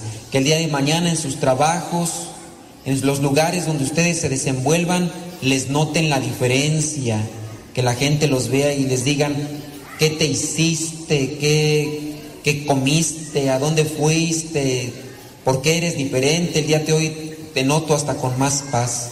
Te pedimos, Señor, que todo esto realmente se realice en cada uno de nosotros para cada día transformar este mundo a lo conforme lo que es tu voluntad. Todo esto, Señor, te lo pedimos a ti que vives y reinas por los siglos de los siglos. En el nombre del Padre, del Hijo y del Espíritu Santo. Amén. Tomen asiento, hermanos, pues vamos a tratar de reflexionar lo que es un tema que voy a tratar de desarrollar, a ver si me alcanza el tiempito, porque luego en ocasiones se alarga uno y habla y habla y no dice a veces nada. Ay, Espíritu Santo, ilumíname para que les diga lo que tú quieres que les diga, porque quién sabe si les esté di- diciendo lo que es otra cosa. Ay, ay, ay. Bueno, traen su Biblia. Ah, sí es cierto, ustedes no son aleluyos. Y porque en ocasiones nos ven con la Biblia y dicen, este es aleluyo. Les voy a contar mi testimonio, aunque la última vez me tardé tres horas. Quién sabe si me dan chance, no están aquí los encargados, pero bueno. Les voy a platicar un poquito de mi testimonio. Yo, a los 15 años, me trajeron a, a- los United States. Yo tenía 15 años cuando me trajeron a los United States. 15 años tenía Bartola. Y entonces, mi papá, mi mamá, mi hermano menor en aquel tiempo, es el penúltimo, somos siete de familia. Yo soy el mayor de siete hermanos, solamente una mujer, vive aquí cerquita, aquí en Salinas. Aquí la tengo, cerquita no vino porque está también lejos y recién acaba de dar a luz, entonces está medio difícil el asunto. Pero somos siete, yo soy el mayor, y en aquel tiempo éramos seis hermanos solamente, viene mi mamá y mi papá y nos traen aquí, llegamos a Los Ángeles, California, tenía 15 años, ellos duraron ocho meses, se regresan, ellos me dicen, ¿te vas o te quedas? Le digo, yo me quedo, yo me quedo, porque las gringas después van a sufrir. Hay que echarse flores uno, ¿verdad? Hay que echarse flores. Sí, de por sí, imagínese uno fellecito y luego uno tirándose, no, no, no, hay que echarse. Además, mi mamá dice que estoy bien guapo. Nunca mienten. Entonces yo a- aquí me quedé en Estados Unidos desde el año 1991 hasta el año 1998, trabajando en la costura. Trabajando ahí me clavé varias agujas en los dedos, ahí en las máquinas de coser. Eh, en algún tiempo por ahí estuve trabajando en otras cuestiones, pero casi todo el tiempo estuve trabajando en la costura. Y en algún momento, pues ya comencé a agarrar la Biblia y me la ponía aquí para que nadie me la viera. Y ahí iba yo así, todo así guardado. Así. Me compraba unos pantalones más guangos que este que traigo ahorita, con unas bolsotas y los met- metí allí la Biblia para que nadie la viera, más que iba de lado, yo así. Y alguien por ahí me vio, me dice, no te, no te has hecho tú ya de los aleluyos. Pues los aleluyos, pues ya saben que son los que regularmente son los que utilizan la Biblia. Y ahí en Los Ángeles, California, ¿quién ha estado en Los Ángeles, California? Levante la mano. Una mayoría los corrieron de allá, yo creo, ¿verdad? Bueno, hay muchos. Allá, ustedes saben, ahí en la calle Broadway, la calle 6, la calle 7, se ponen unos hermanos con sus Biblias y grite y grite. Nadie les hace caso, pero ahí están ellos. Eh, Es lo que me admira. Nadie les hace caso, pero es- ahí están. Siempre anunciando la palabra. De su modo, pero ahí están. Y me vieron a mí con mi Biblia y me dijeron, tú eres de los aleluyos, ¿verdad? Digo, no, ¿cuál aleluyo? Es que es difícil, hermanos, que una, persona católica agarre la Biblia. Pero miren, hermanos, dice San Jerónimo, ¿cómo vamos a conocer a Cristo si no conocemos la palabra de Dios? Y ahorita ustedes no trajeron la Biblia, pero deberían de haberla traído. Pues venían a un congreso de Dios, entonces, ¿qué? ¿La flojera? ¿A la mejor? ¿O qué? Ahí uno sí la traen. No importa que tengan esa Biblia del Pípila. ¿No saben cuál es la del Pípila? Es unas Biblias grandotas que venden de este vuelo, así todas brillosas, así. Échensele en la espalda y ahí van a andar como el Pípila todos. O tráiganse una carretilla y las cargan ya. la- No importa, para el próximo tráiganse esa Biblia. Muchos las compran y las tienen ahí nada más de adorno. Ad- de adorno con flores y veladoras. Y uno llega y dice, mira nada más. Aquí qué tan abandonada tienen la palabra es, ojalá ustedes no la tengan así. Bueno, hermanos, vamos a tratar de hacer una reflexión de lo que es la palabra de Dios. Traemos por ahí varios, varios versículos. Vamos a hablarles de la misericordia, aunque ustedes ya son expertos. Por ahí me- he sabido que ha ven- venido Monseñor Lira allá de, de México y me imagino que ustedes ya están, no, hombre, ya ustedes son bien sabiondos de esas cosas, ya que uno ya que les puede enseñar. Yo entonces les voy a contar chistes. No, hombre, qué chistes. Vamos a tratar de reflexionar. Los que traigan su Biblia, vamos a buscar Evangelio de Mateo capítulo 18, versículo del 23 al 33. Apúntenle nada más, hermanos, porque hoy sí vamos a agarrar muchos, eh, muchos versículos de la Biblia. Entonces búsquenle allí Mateo capítulo 18, versículos del 23 al 33. Ustedes no le hagan caso a los muchachos, déjenlos que ellos hagan su negocio. Ustedes pónganme atención acá, aunque estén haciendo más ruido ellos que yo. Entonces, Mateo capítulo 18, versículo 23, ¿ya lo apuntaron? Ya que veloces son ustedes, hombre, me, me, me, me sorprenden. Esta es una parábola. En esta parábola encontramos lo que es un funcionario. Un funcionario que no quiso perdonar. Y encontramos este funcionario que le debía a otro una cantidad grande. Dice el versículo 26, el funcionario se arrodilló delante del rey y le rogó, tenga usted paciencia conmigo y se lo pagaré todo.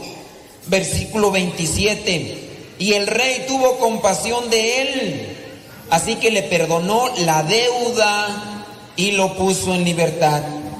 Entonces encontramos un funcionario que tenía una deuda, llega con el mero mero petatero y le dice, perdóneme la deuda, son muchísimos, muchísimos.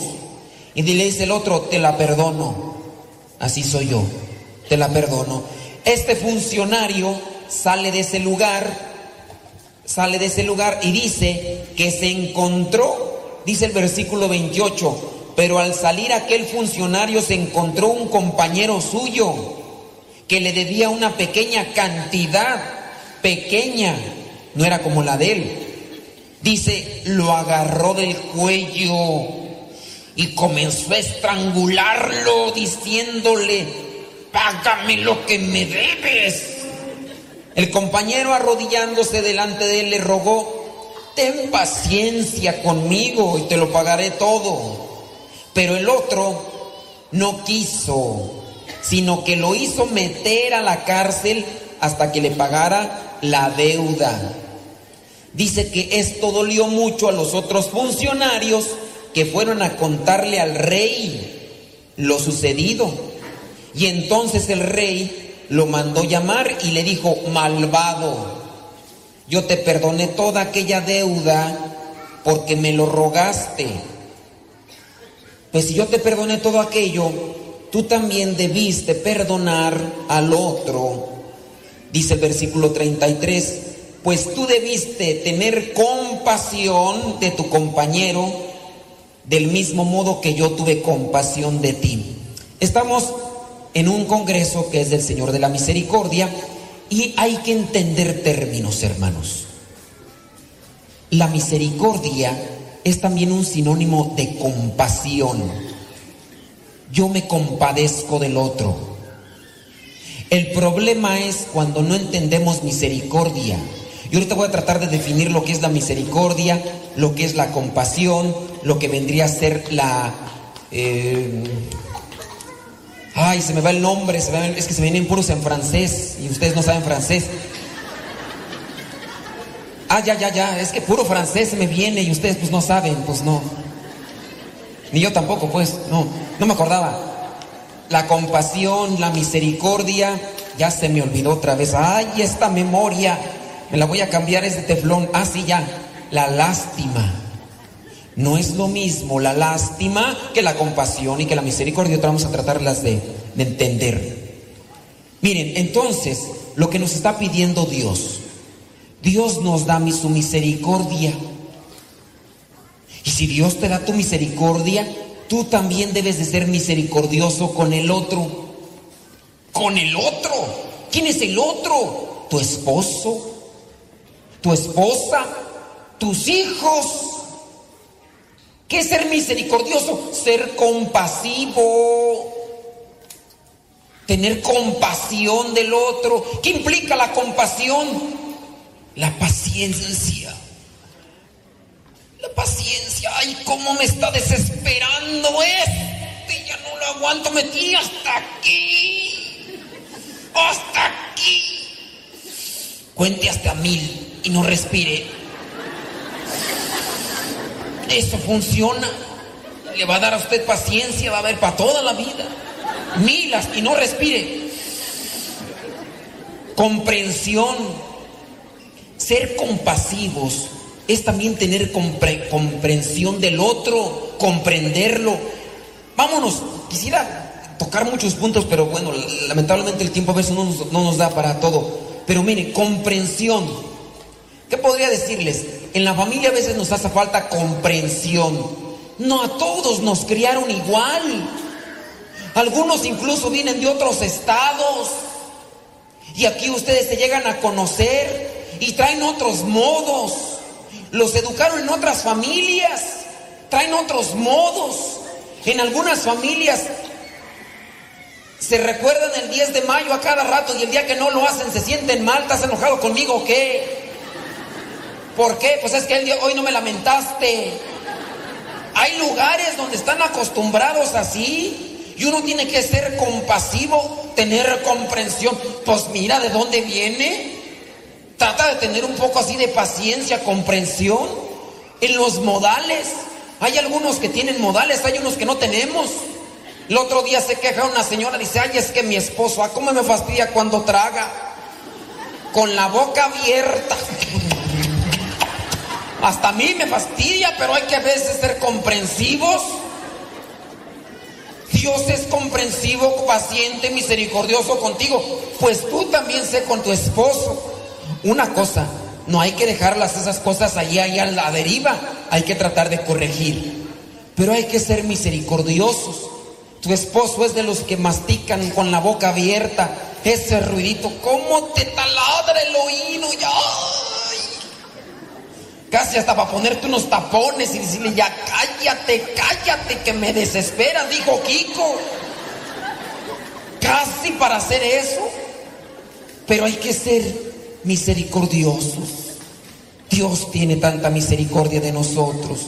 ¿Qué implica la misericordia? Entonces, apúntenlo. Ser pacientes, ser comprensivos, ser tolerantes. Eso implica la misericordia. Dios tiene misericordia de nosotros. Dios con nosotros, con cada uno de nosotros es paciente. Dios con cada uno de nosotros es comprensivo. Y entonces, si vemos en esta parábola, Jesucristo trata de hacer comprender a los que le escuchan que hay que ser comprensivos. Dios nos perdonó más deuda a nosotros. Dios tiene, ustedes ahorita se van al confesionario y traen una carga de pecados. Ay, Dios. Hasta le dan ganas uno de levantarse, no me vaya a contagiar. Pero ahí está uno, ¿verdad? Pidiéndole, ay Señor Espíritu Santo, cúbreme con tu manto, échame todas las alas, ahí plumas, todo para que este no me contagie. Hay veces. Y Dios tiene misericordia con cada uno de nosotros. ¿Me permiten contarle mi testimonio otra vez? Gracias, qué bueno que me insisten. Yo era una de las personas, bueno, todavía soy pecador, ¿para qué le hago? Pero antes era más. Y ahorita me viene este caso porque, pues hablando de la misericordia, Dios tiene tanta misericordia. Les decía yo que estaba viviendo en dónde? En Los Ángeles. ¿De qué año a qué año? Hombres y buenas para el chisme, pero otra, otra cosa no se aprenden, pero el chisme, ¡ah, bárbaras! Está bueno, es algo que se les pegue, ¿verdad? Yo igual hice mi primera comunión a los 12 años. Hice mi primera comunión a los 12 años y así como muchos de ustedes comprenderán, uno nada más se acerca a la primera comunión por emoción. Ya no me acercaba yo. Ahí estaba, ya dejé de ir. Ya me vine al norte. Pues que me iba a andar acercando a Dios, pues si ya estaban los verdes. Traía los cueros de iguana, pues ya estaban verdes. pues. Entonces yo dejé de ir a la iglesia. Hice la, la primera comunión, nomás me tardó la emoción un año. 13, 14, 15, 16, 17, 18. Yo no me acercaba a misa, no me acercaba a la confesión. Ese rato escuché que estaban hablando sobre Hombre Nuevo, el programa. Yo trabajaba en la costura y un día me pongo aquí mis audífonos y escucho ahí que estaban hablando de la Virgen de Guadalupe. Dije, ¿qué estarán hablando estos aleluyos de la Virgen de Guadalupe? Y detuve la estación ahí y empecé a escuchar. Era el testimonio del padre Trampitas, un padre, no sé si ya falleció, hace mucho tiempo, vivió mucho tiempo en las Islas Marías y él da su testimonio.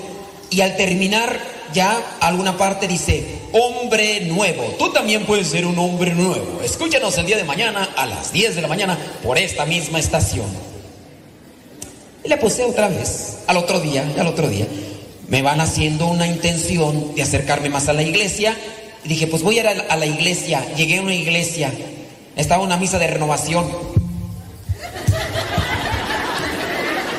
Yo llegué y pues sin acercarme dije, ay, aleluyos a la vista. Yo no conocía nada de renovación ni nada. Y entonces estaba ahí y... Ave María Purísima. Y si no me lo sé, ¿cómo le hago? No, échenme la mano ustedes, no sean malos. ¿Qué tal si no? ¿Qué tal si.? Yo, yo casi ni rezo.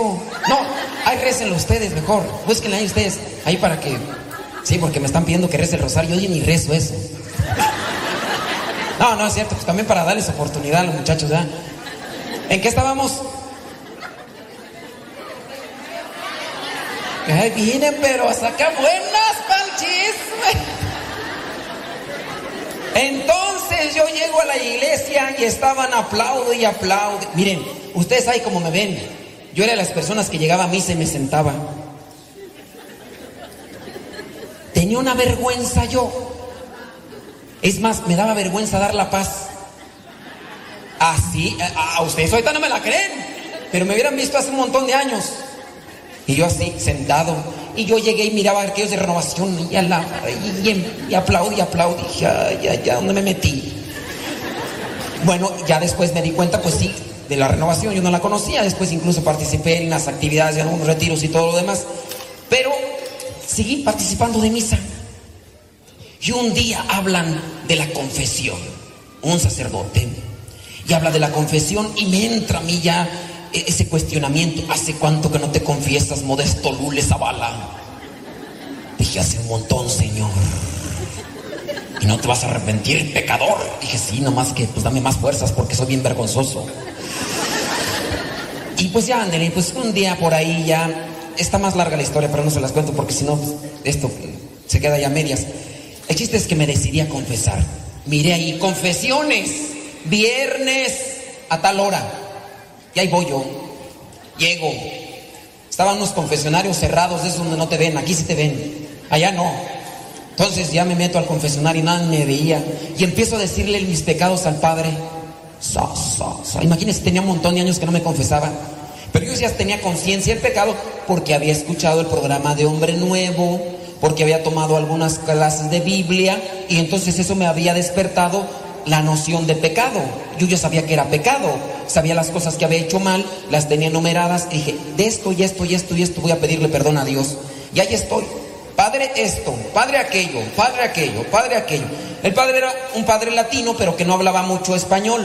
Y me dijo, ok, tú estás muy mal. Tú lo que necesitas um, es un psicólogo. Dije, entonces me va a dar la absolución, padre. No, tú lo que necesitas es un psicólogo. Tú estás muy mal, tú estás medio loco. Yo, imagínense, me, me a confesar que tantos pecados. No diría que el padre me dijo, tú lo que necesitas es un psicólogo, estás medio traumado, quién sabe qué tantas cosas. Dije, entonces no hay solución. No, te dije que no. Get out of here. No, no es cierto, así no me dijo. Pero así sentí yo en mi corazón. Pues yo me había ido a confesar, a que Dios me perdonara, le había dicho mis pecados. Y Padre no me da la absolución. Salí de la confesión así.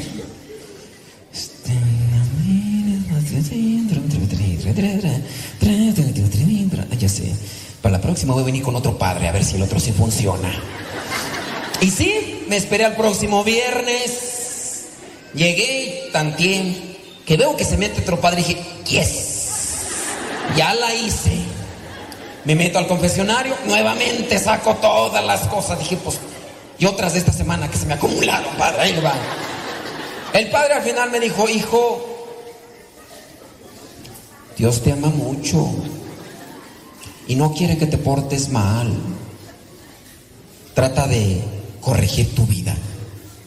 Dios te perdona todos tus pecados, pero corrige tu manera de pensar, tu manera de vivir y no ofendas a Dios, ni en tu cuerpo, ni haciendo cosas malas.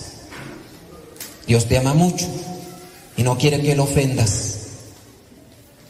Yo te absolvo tus pecados en el nombre del Padre, del Hijo y del Espíritu Santo. Amén. Vete en paz, hijo, y no vuelvas a pecar. Yo me salgo del confesionario.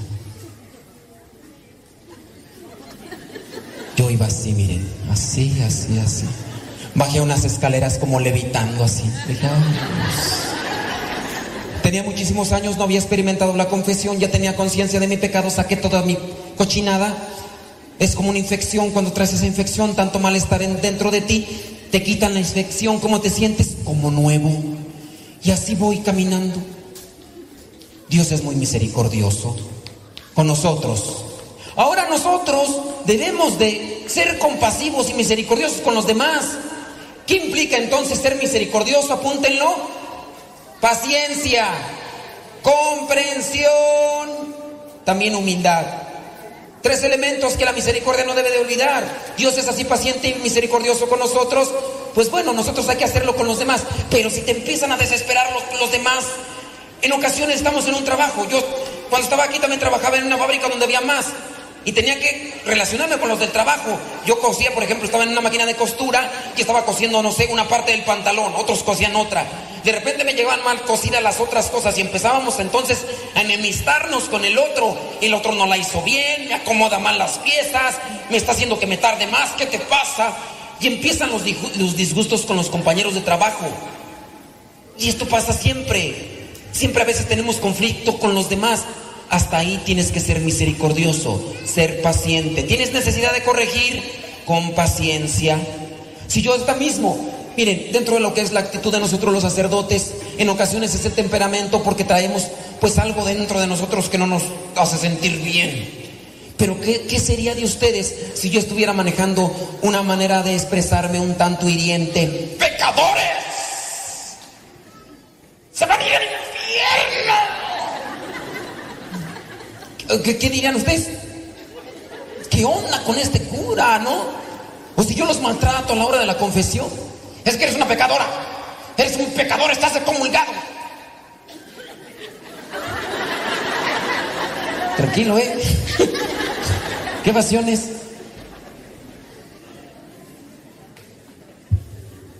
Ay, Dios. Pero todavía no empiezo el tema. Ok. Bueno, para el próximo congreso les digo. sí, es que ya no me toca tema. es el último. Bueno. Así, ya. Ya es hora, perdón. Ay, Dios, disculpen, es que pues uno ya como no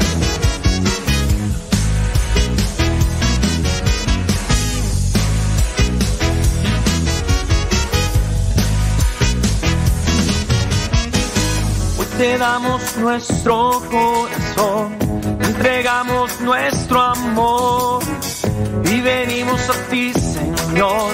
Queremos ser tocados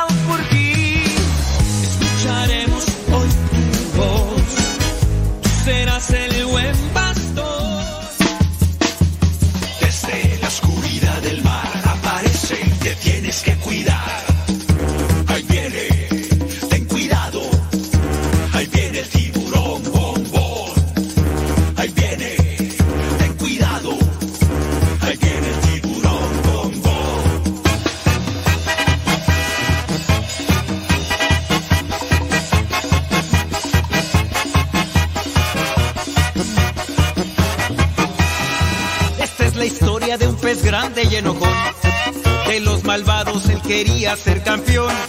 A los otros peces perseguía sin razón. No lo querían por ser malo y muy grosero. Pesado y muy sangrón. Pero en el fondo de su pobre corazón, él se sentía triste, solo y sin amor.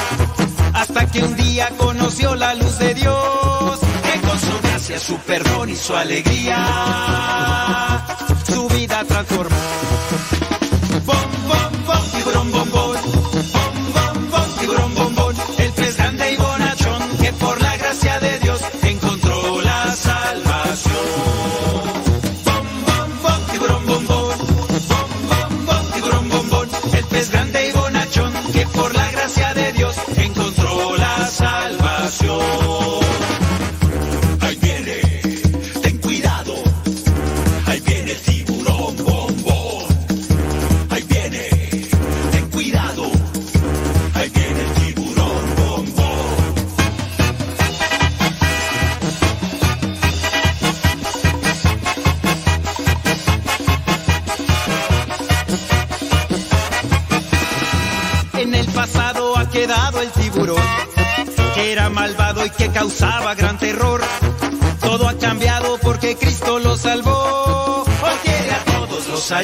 Los protege. Bombón es un campeón.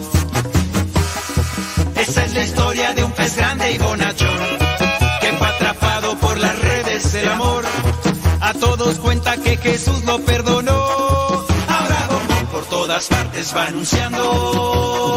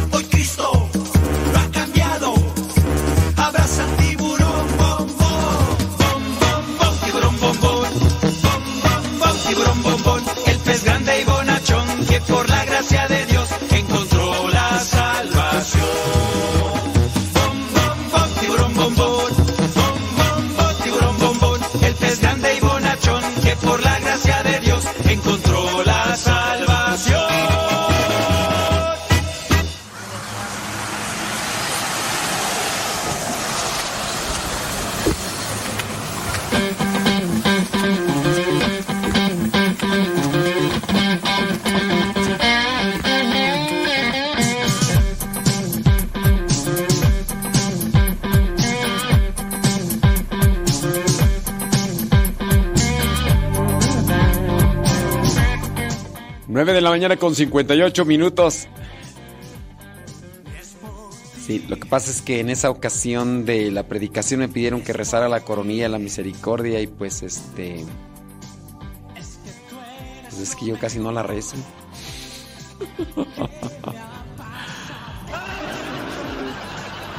O sí la rezo, pero no es así como que muy asiduo. Entonces dije, no, pues no vaya a ser que aquí diga otra cosa que no Mejora de la raza. Ah, ya se fue la gente. Ah, yo estoy solo acá. Son ya las. eh, van a ser las 10 de la mañana. Si nos estarán escuchando allá en Levántate. ¡Levántate! ¿Quién sabe si nos estarán escuchando?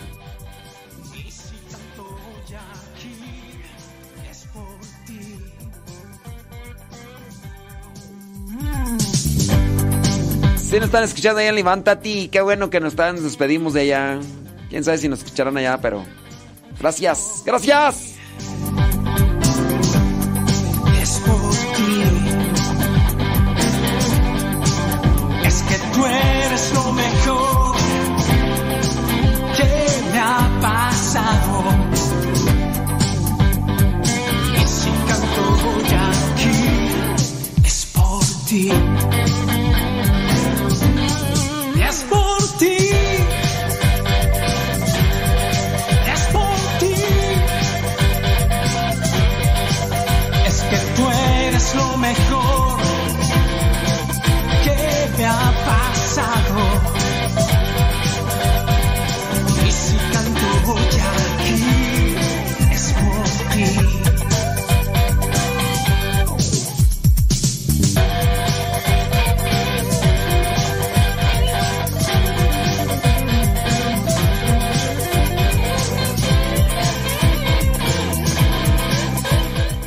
¡Agarren el gato!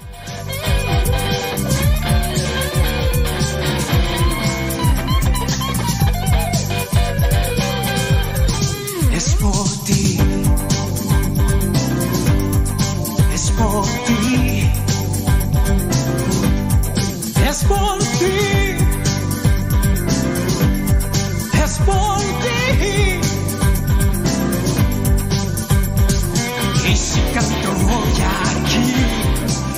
Por ti.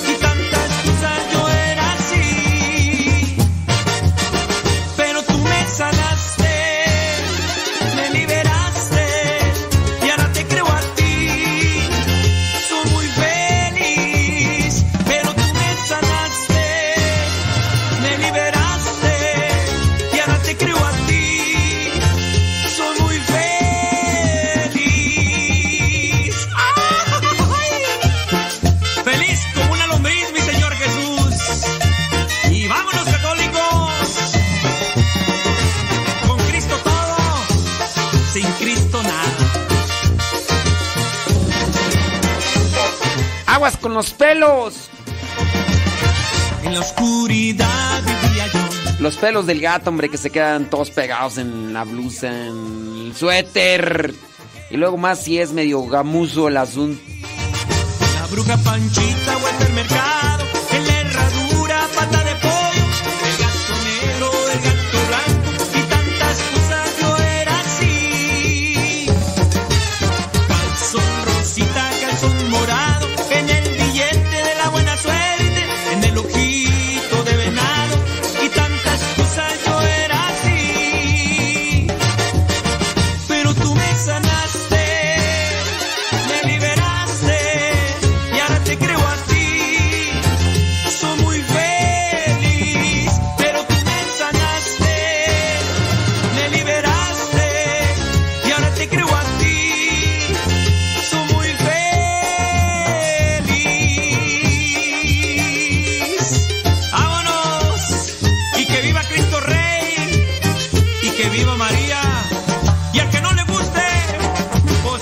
De gatos, hoy se lleva a bendecir a los animalitos. Si es que van a misa, pueden llevar. Me imagino que si hay parroquias organizadas, pudieron haberles dicho. Hoy es día de traer los animalitos, tráiganse, va a haber una misa la bendición de los animales. ¡Fua!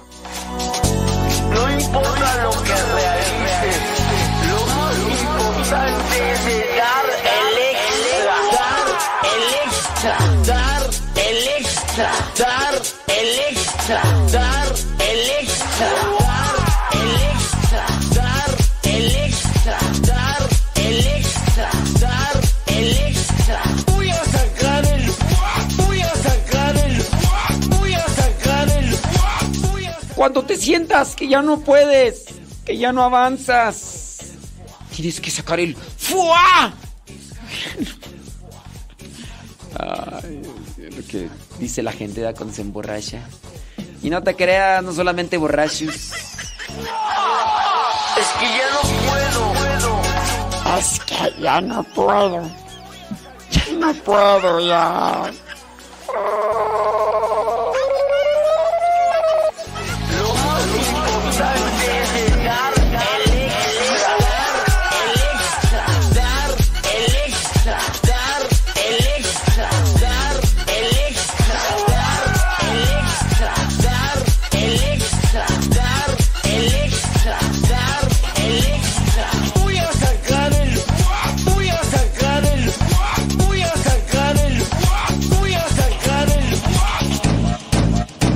Y saco el foie, y saco el foie,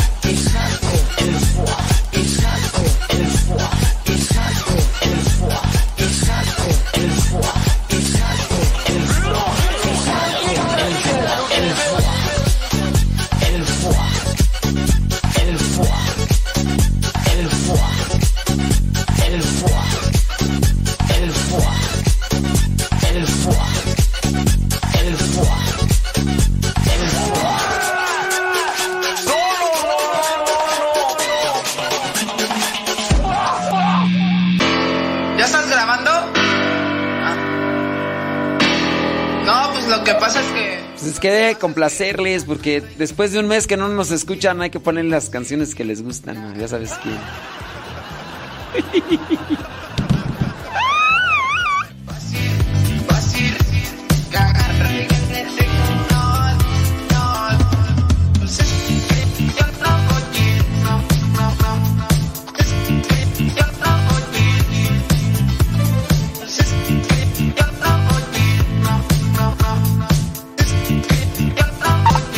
Hace un mes que no baila el muñeco.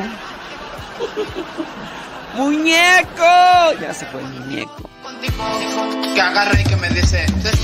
¡Cacahuati! ¡Cacahuati! contigo, contigo.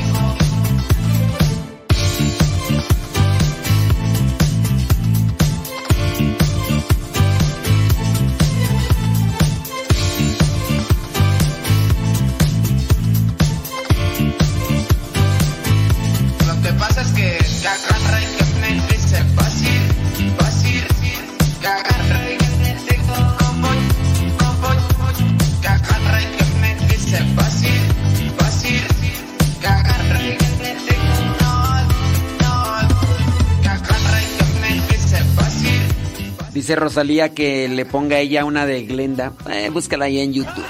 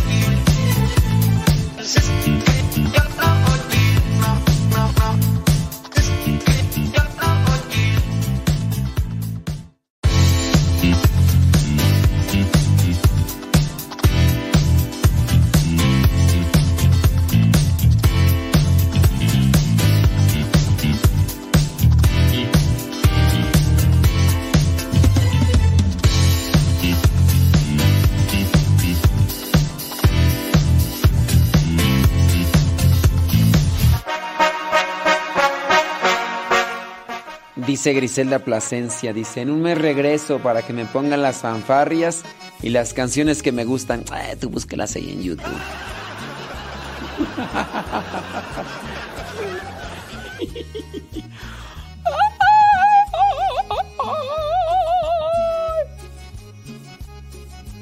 Dice, dice Esther Cepeta. Cuidado, padre. Ya le van a llover las víctimas. No, ya me quedé inundado de ellas. Ay, Rosalía, traes puro sueño. Traes puro sueño, Rosalía. Ay, esos don pelos. Ay, Jesús del... Saque el fuá. Saque el fuá.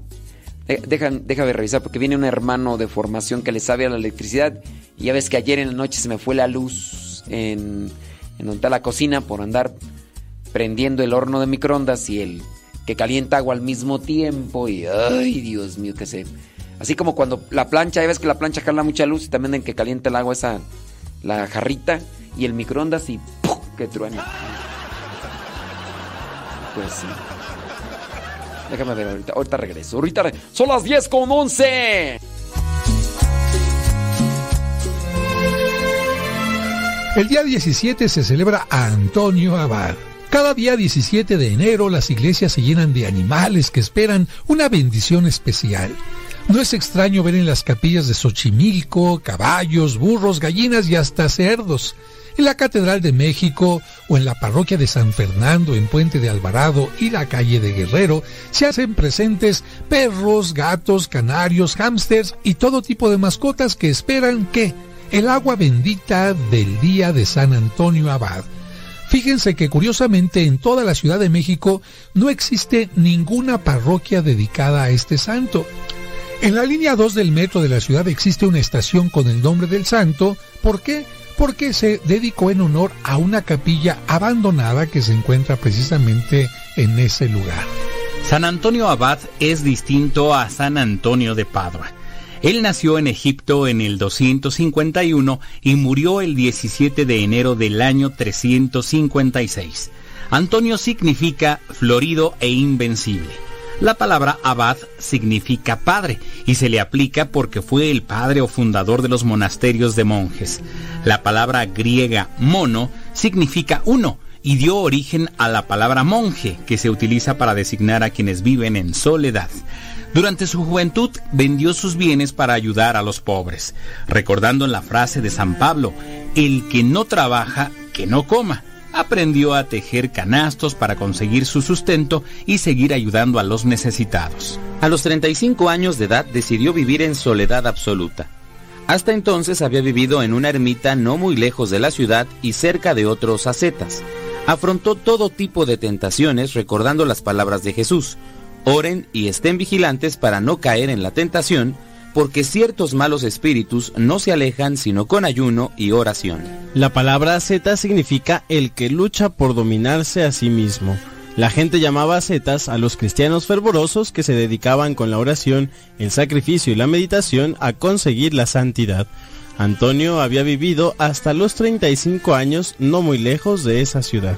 Fíjense que como la gente de aquel tiempo creía que las almas en pena espantaban en los cementerios, como algunas personas lo creen ahora, Antonio decidió irse a vivir a un cementerio del otro lado del río Nilo para convencer a todos de que tal creencia era totalmente falsa.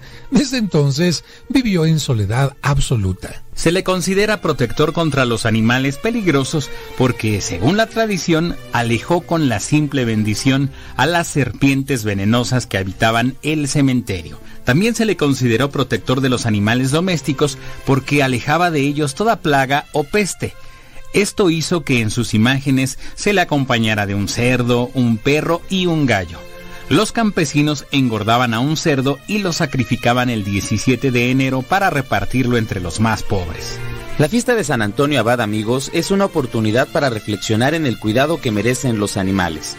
Gracias a ellos tenemos compañía y además nos beneficiamos mediante su servicio, trabajos de carga, transporte, protección y alimento.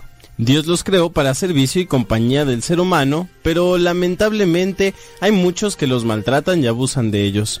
No faltan quienes compran con cariño cachorros o animales exóticos, pero una vez que estos crecen, los abandonan a una suerte cruel. Aprendamos a respetar a la fauna que es parte importante del ecosistema y de la hermosa creación.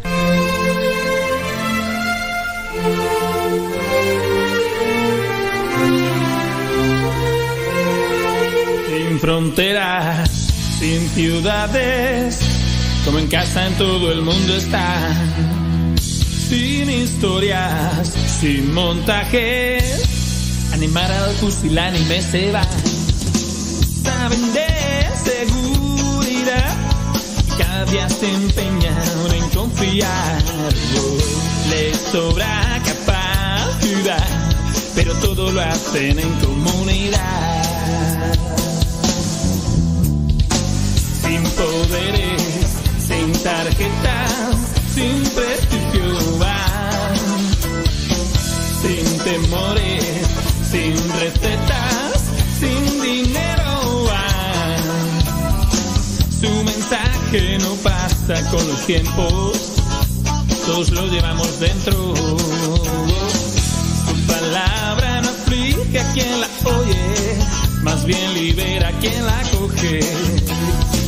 Aunque algún día suban a un escenario, no olviden a nadie abajo. Sin conocerlo son despreciados y ellos siempre se sienten pagados. Sin poderes, sin tarjetas, sin prestigios van. Sin temores, sin recetas, sin dinero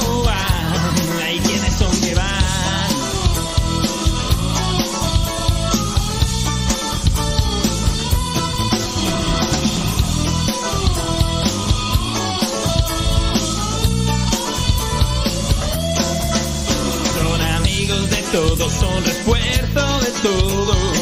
No entienden de competitividad, la deshonra es su gloria, la fama no le importa. Superan su religiosidad, son pobres que enriquecen gente segura y sencilla, pero que busca la atención de la vida. Que los rechaza nunca alcanza a explicar el mal que ven actuar.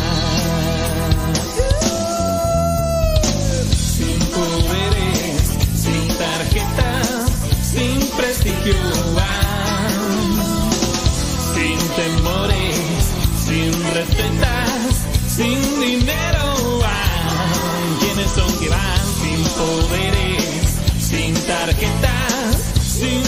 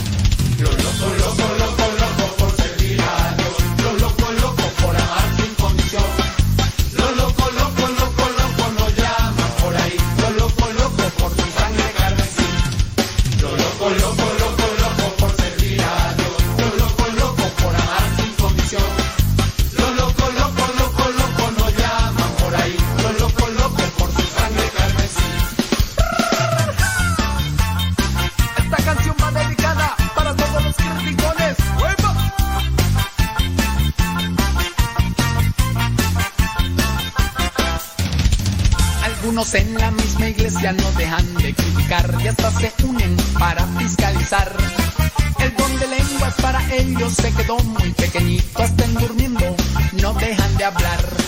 Es que es igual que aquella vez en el arca de Noé, había animales de toda variedad. Algunos en la misma iglesia no dejan de rebuznar y hasta parecen el mismo animal.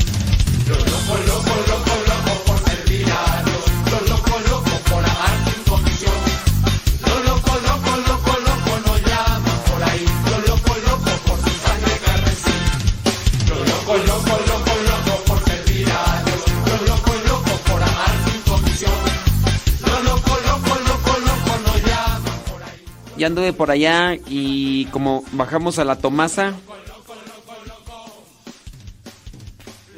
Ahí anda la Tomasa junto con, con la Solovina. No se quieren, pero tampoco se separan. ¿Quién sabe a quién se parece? No se quieren, pero tampoco se separan. Ay, ay, ay. 10 con 21. Están locos, locos, locos, locos. Locos, locos.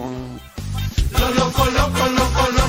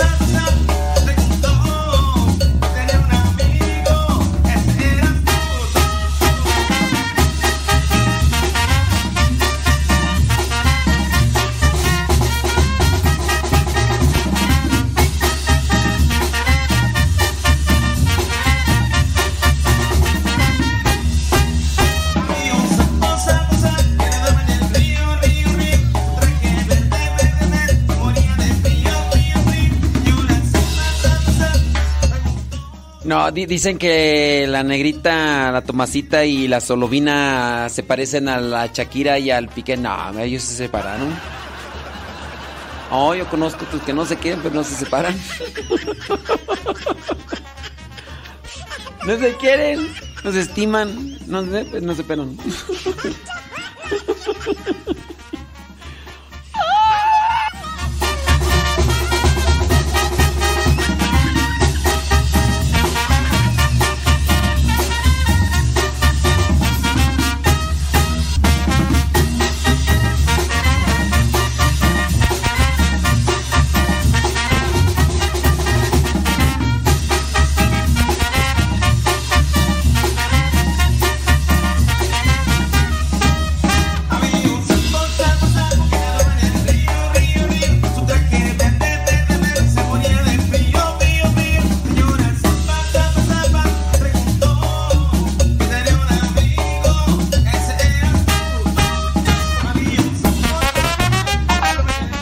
Esther Cepeta, comparte esa rola. Ay, Esther Cepeta, traes puro sueño.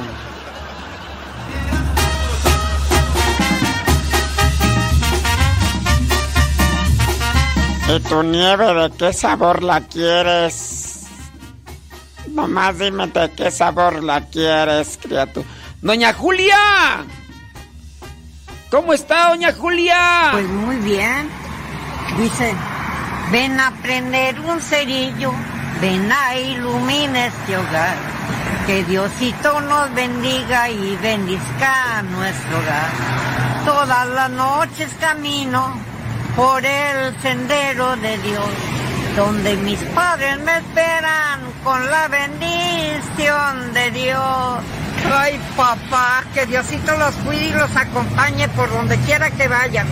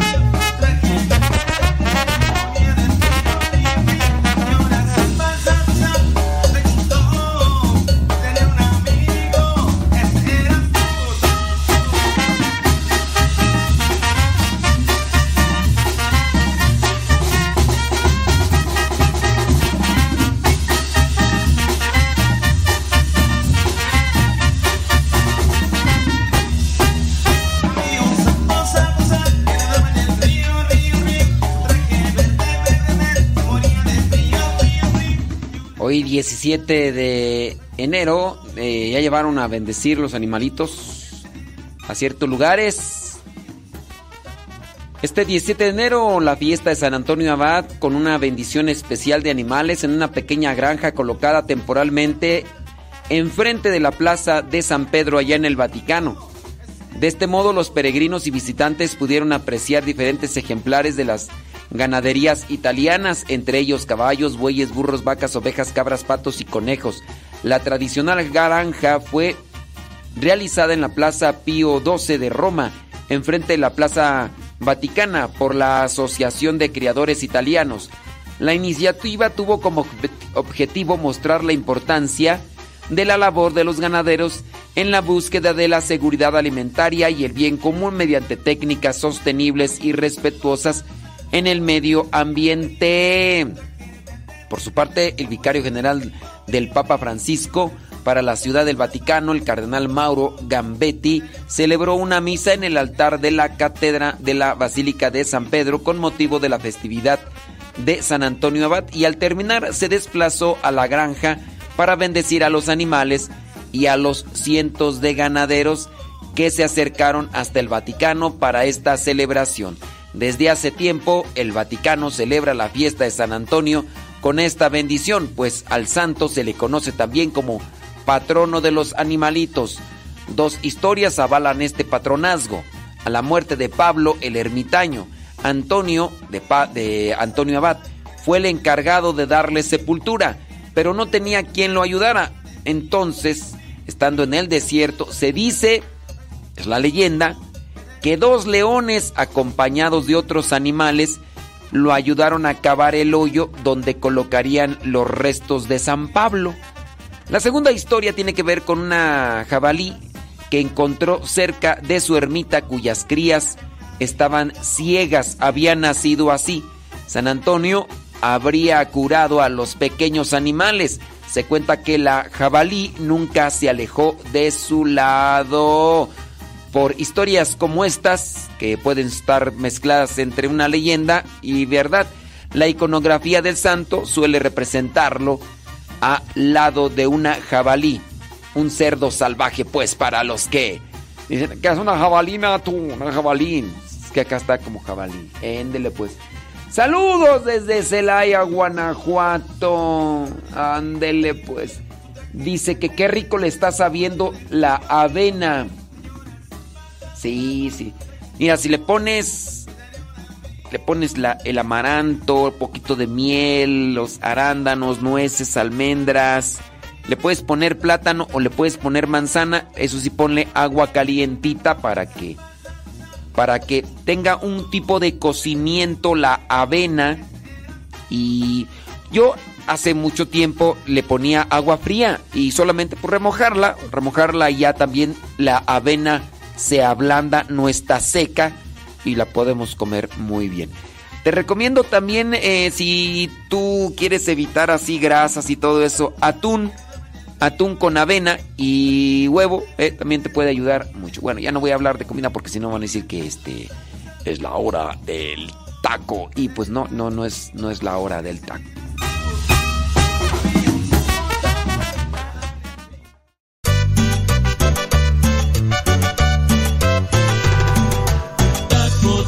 taconazo. Taco, taco, Vámonos a una pausita y ahorita regresamos en un santiamén. No se vaya, ya regresamos. Taco, taconazo. Taco, taconazo. Que no es la hora del taco. Hey yo, pues, ¿quién dijo que estábamos apagados?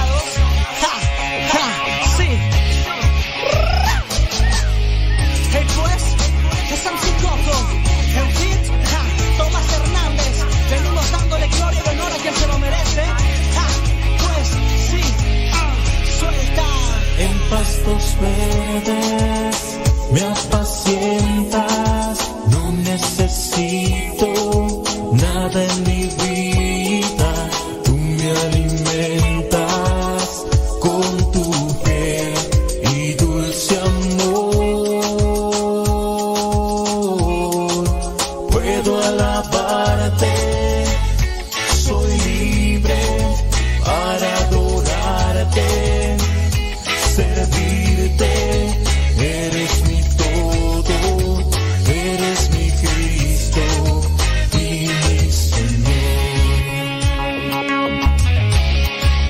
En pastos verdes.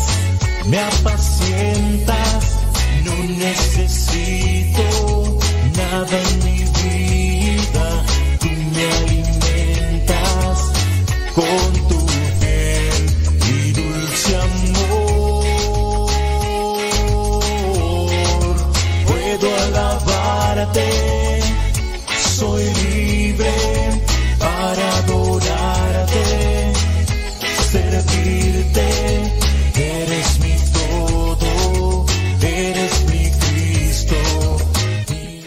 Sí, no, dicen, dicen por acá que haga un segmento de, del arte culinario. No, gracias. Es que uno no puede hablar así bien. Uno, por ejemplo, ¿cuándo fue? Tú no me acuerdo qué día le estaba diciendo, oigan, pues hay que evitar los carbohidratos, ¿no? Y en tan- entonces, pues yo le recomendaba cierto tipo de alimentos. Me dijeron, Pero ese también tiene carbohidratos. "Eh, sí, pero no tiene la misma cantidad. Sí, pero usted como usted dijo que no hay que comer carbohidratos. Ese alimento que está recomendando tiene carbohidratos. Entonces, pues decídase, o comemos o no comemos. Sí, pero no hay que comer muchas cantidades. No, pues eso usted no lo explicó desde el principio. Usted dijo, no hay que comer carbohidratos. Y esa comida que usted está recomendando tiene carbohidratos. No se puede contradecir a sí mismo. Yo, yo pienso que usted está mal. No, no está bien. Entonces, pues no, mejor, mejor no hable si no sabe. Yo dije, ay, no, ya, bye. Puedo alabarte, soy libre para adorarte. Es que les digo, coman avena en vez de comer así carbohidratos. Es que la avena también tiene carbohidratos. Además, la avena sí engorda. Yo tengo un tío, un tío que le da de comer a sus vacas avena y salvado. Y también engorda a sus vacas. Y... Yo creo que sí engorda la avena. Tengo un primo que incluso siembra avena y se la da de comer a sus vacas también panzonas. Pues la avena sí engorda, usted dice que no engorda la avena.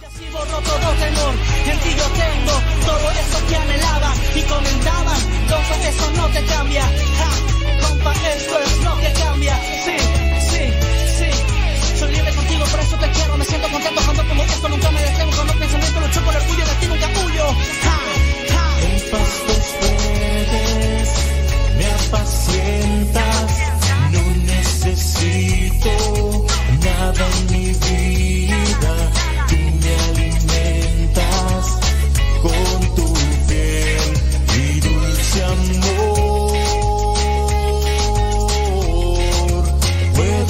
Alabarte, soy libre para adorarte servirte.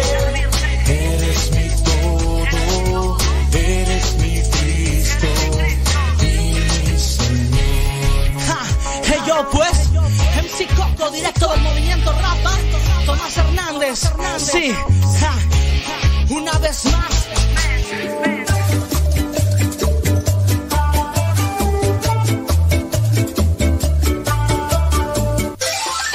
Palabras mágicas con el mago Frank y su conejo Blas. Hola a todos, esto es Palabras Mágicas y un placer saludarlos a todos. Sí, un placer saludar a todos, menos a unos. ¿Menos a unos? Aquí nos quiere saludar a los magos, incluyéndote a ti. ¿cómo que los magos incluyéndome a mí? A mí ya me saludaste. Claro que no, te saludaste tú solo porque tú hablas por mí. Blas, Blas, ¿quién te dijo eso? Me lo dijo un pajarito. Pues dile a ese pajarito que es un mentiroso, porque los pájaros no hablan. Ah, y tampoco los conejos. Entonces, a ver cómo hablo yo. Bueno, Blas, yo te ayudo a hablar con mi magia. Ah, tu magia son puras trampas. Claro que no, Blas. Yo no hago trampas. Ya lo sé. No haces trampas. Las compras hechas. No, Blas. Los magos nos preparamos para lograr cosas que parecen imposibles, pero no a base de trampas, sino de habilidad. Ay, sí, hacen milagros. No, Blas, los magos no hacemos milagros. Sí, ¿verdad? Ni que fueran santos. No, Blas, tampoco los santos hacen milagros. Ay, sí, cierto, ¿verdad? Los santos meten goles. ¿Cómo que meten goles? Sí, los santos. ¿Qué santos? Los santos Laguna. No, Blas, ese es un equipo de fútbol. ¿Qué te parece que las palabras mágicas de hoy sean los milagros? ¿Y eso para qué? Para que entiendas que el único que puede hacer milagros, yo sé quién es. ¿Quién? Yo. ¿Tú haces milagros? Sí, ayer que me bañé, mi tía Lechuga me dijo, Blas, te bañaste, eso es un milagro. No, Blas, esa es una expresión como, qué milagro que te dejas ver, pero eso no son milagros. Un milagro es un evento atribuido únicamente a la intervención divina. Ay, entonces, ¿la garza hace milagros? ¿Qué garza? La divina garza. No, Blas, al decir divina me referimos a la intervención de Dios. El único ser humano que hizo milagros fue Jesús. Y eso muy contaditos. Ay, como cuando convirtió el agua en jugo de zanahoria. No, Blas no convirtió el agua en jugo de zanahoria. Convirtió el agua en vino. ¿Y sabes por qué lo hizo? Claro, porque estaba muy buena la pachanga y querían seguir chupando. Blas, no se dice chupando, se dice bebiendo. No, chupando, porque el vino quedó tan sabroso que todos hasta se chupaban los dedos. Bueno, Blas, no sé si la fiesta estaba buena o no, ni tampoco si querían seguir bebiendo. Jesús convirtió el agua en vino porque lo pidió su mami. Con eso te demuestra que la Virgen no hace milagros, pero escucha nuestras peticiones para hacérselas llegar a Diosito directamente. ¿Y los santitos tampoco hacen milagros? No, Blas, tampoco los santitos. El único que hace milagros es Dios, pero hay personas que están muy cerca de Él y sirven como intercesores. Eh, cerquita de Dios, como los padrecitos. No, Blas, más cerquita, como los obispos. Ah, cálmate. ¿Sabes lo que es un obispo? No, pero un día me picó una avispa. No, Blas, un obispo es un sacerdote, pero con un grado más elevado. Por ejemplo, solo el obispo puede confirmar o ordenar a otros sacerdotes. Y ellos son los que están más cerquita de Dios. No, Blas, hay más cercanos. Ah, sí, ya sé, el Papa. No, Blas, hay personas mucho más cercanas a Dios. Y estas personas son los santos. Pero si los santos ya están muertos, no Blas, los santos están vivos. Ay, si tú, ¿en dónde viven? Pues en el reino de los cielos, Blas, muy cerquita de Dios. Así que cuando tú invocas a un santo o a la Virgen, ellos oran por ti ante el mismísimo Dios. Y si lo que pides es justo y cree que es para ti, tarde o temprano ocurre el milagro. ¡Órale! ¿Y por qué hay unos santitos más famosos que otros, bueno, eso ya es el gusto de cada quien, el gusto de la gente, pues se escoge a su santito, pero para los ojos de Dios, todos los santos son iguales. Pues yo tengo mi santo favorito. ¿Cuál es tu santo favorito, Blas? El santo, el enmascarado de plata. Blas. Ay, Dios mío, ¿qué te parece que mejor nos escuchemos en otras palabras mágicas?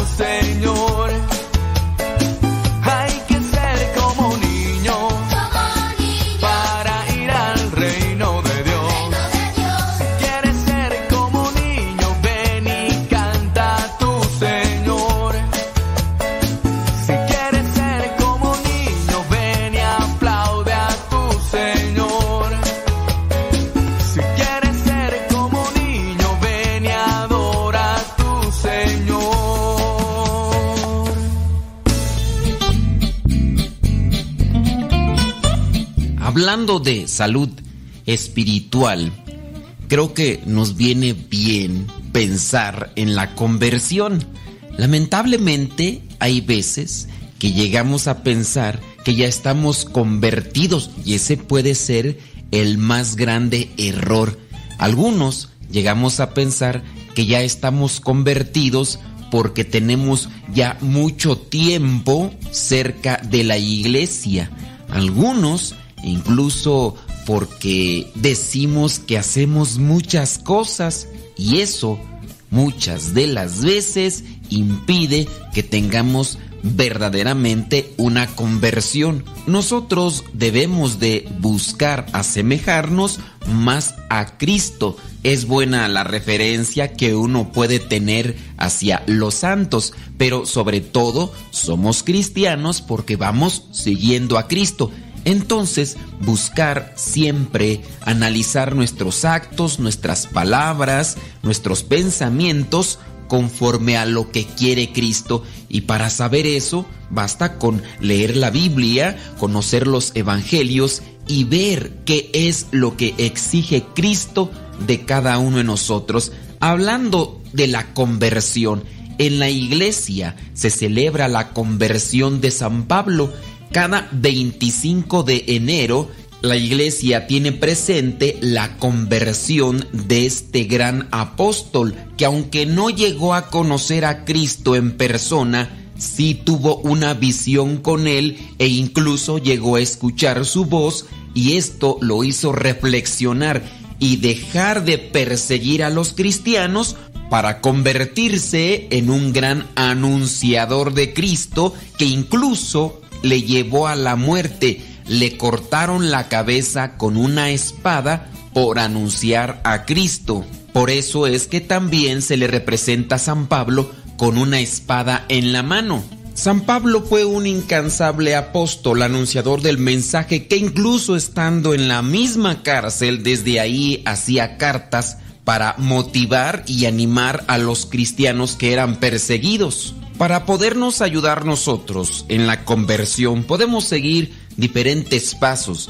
Yo te presento algunos de ellos esperando que puedan ser luz para buscar una conversión. Primero, analizar nuestros actos ante la presencia de Dios, que veamos realmente si lo que estamos haciendo, lo que estamos hablando o las palabras que utilizamos o los pensamientos que estamos procesando son los que Dios quiere. Para esto es importante conocer la Sagrada Escritura.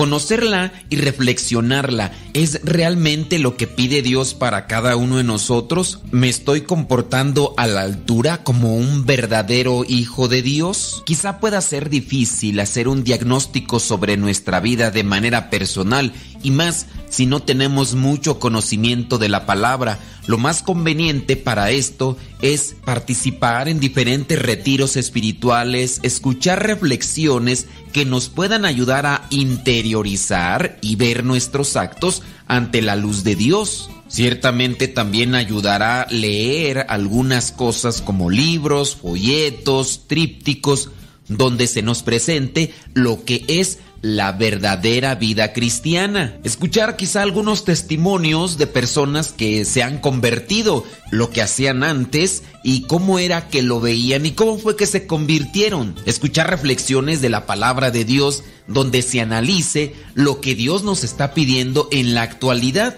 También puede ser que veamos algunas películas que tengan estas reflexiones de vida para poder analizar así si lo que estamos haciendo realmente es lo que quiere Dios de cada uno de nosotros. Para poder llegar también a una conversión sin duda será necesario hacer un cambio en los círculos sociales, ya que en muchos de los casos puede ser que esos círculos sociales son los que me hagan relativizar la vida de pecado y pensar que no es tan grave, que lo que estoy haciendo lo hace toda la gente y no debo de sentir un cargo de conciencia o pensar que estoy haciendo algo malo. A lo mejor necesito acercarme a un grupo de iglesia para que yo también pueda hacer una reflexión de mi vida y también una reflexión de la vida que están teniendo aquellas personas de las que me rodeo. Con respecto a esto también es importante saber qué es lo que estoy escuchando, qué es lo que estoy leyendo o qué es lo que estoy viendo.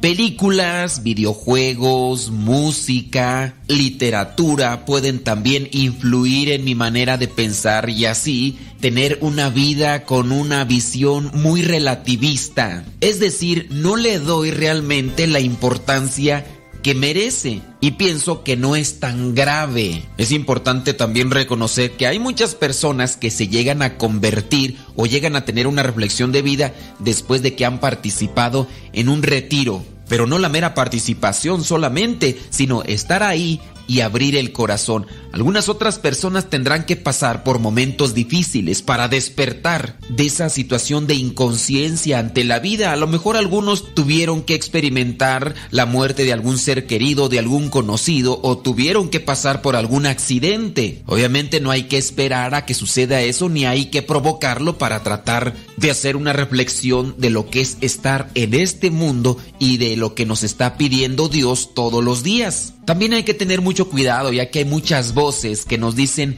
que disfrutemos de la vida y disfrutar de la vida para muchos es darle rienda suelta a nuestras pasiones desordenadas. Lo malo es que algunas personas que han hecho caso a esas voces, lejos de liberarse, lejos de encontrar realmente la felicidad, se llegan a hundir más. Pero al mismo tiempo que se hunden en el pecado, también se debilitan y las personas no pueden salir de esa situación y al sentirse vacíos y decepcionados, buscan más hundirse en el pecado porque creen que se lo merecen. Hay algunas personas que incluso han buscado los caminos falsos pensando que con eso se van a liberar de aquel terrible vacío que han experimentado por sumergirse en los espejismos que presenta el demonio en este mundo. Tengamos presente que la vida de oración profunda ayudará también a hacer una reflexión sobre nuestros actos, sobre nuestra vida, para hacer un cambio, una conversión. Para esto también es importante señalar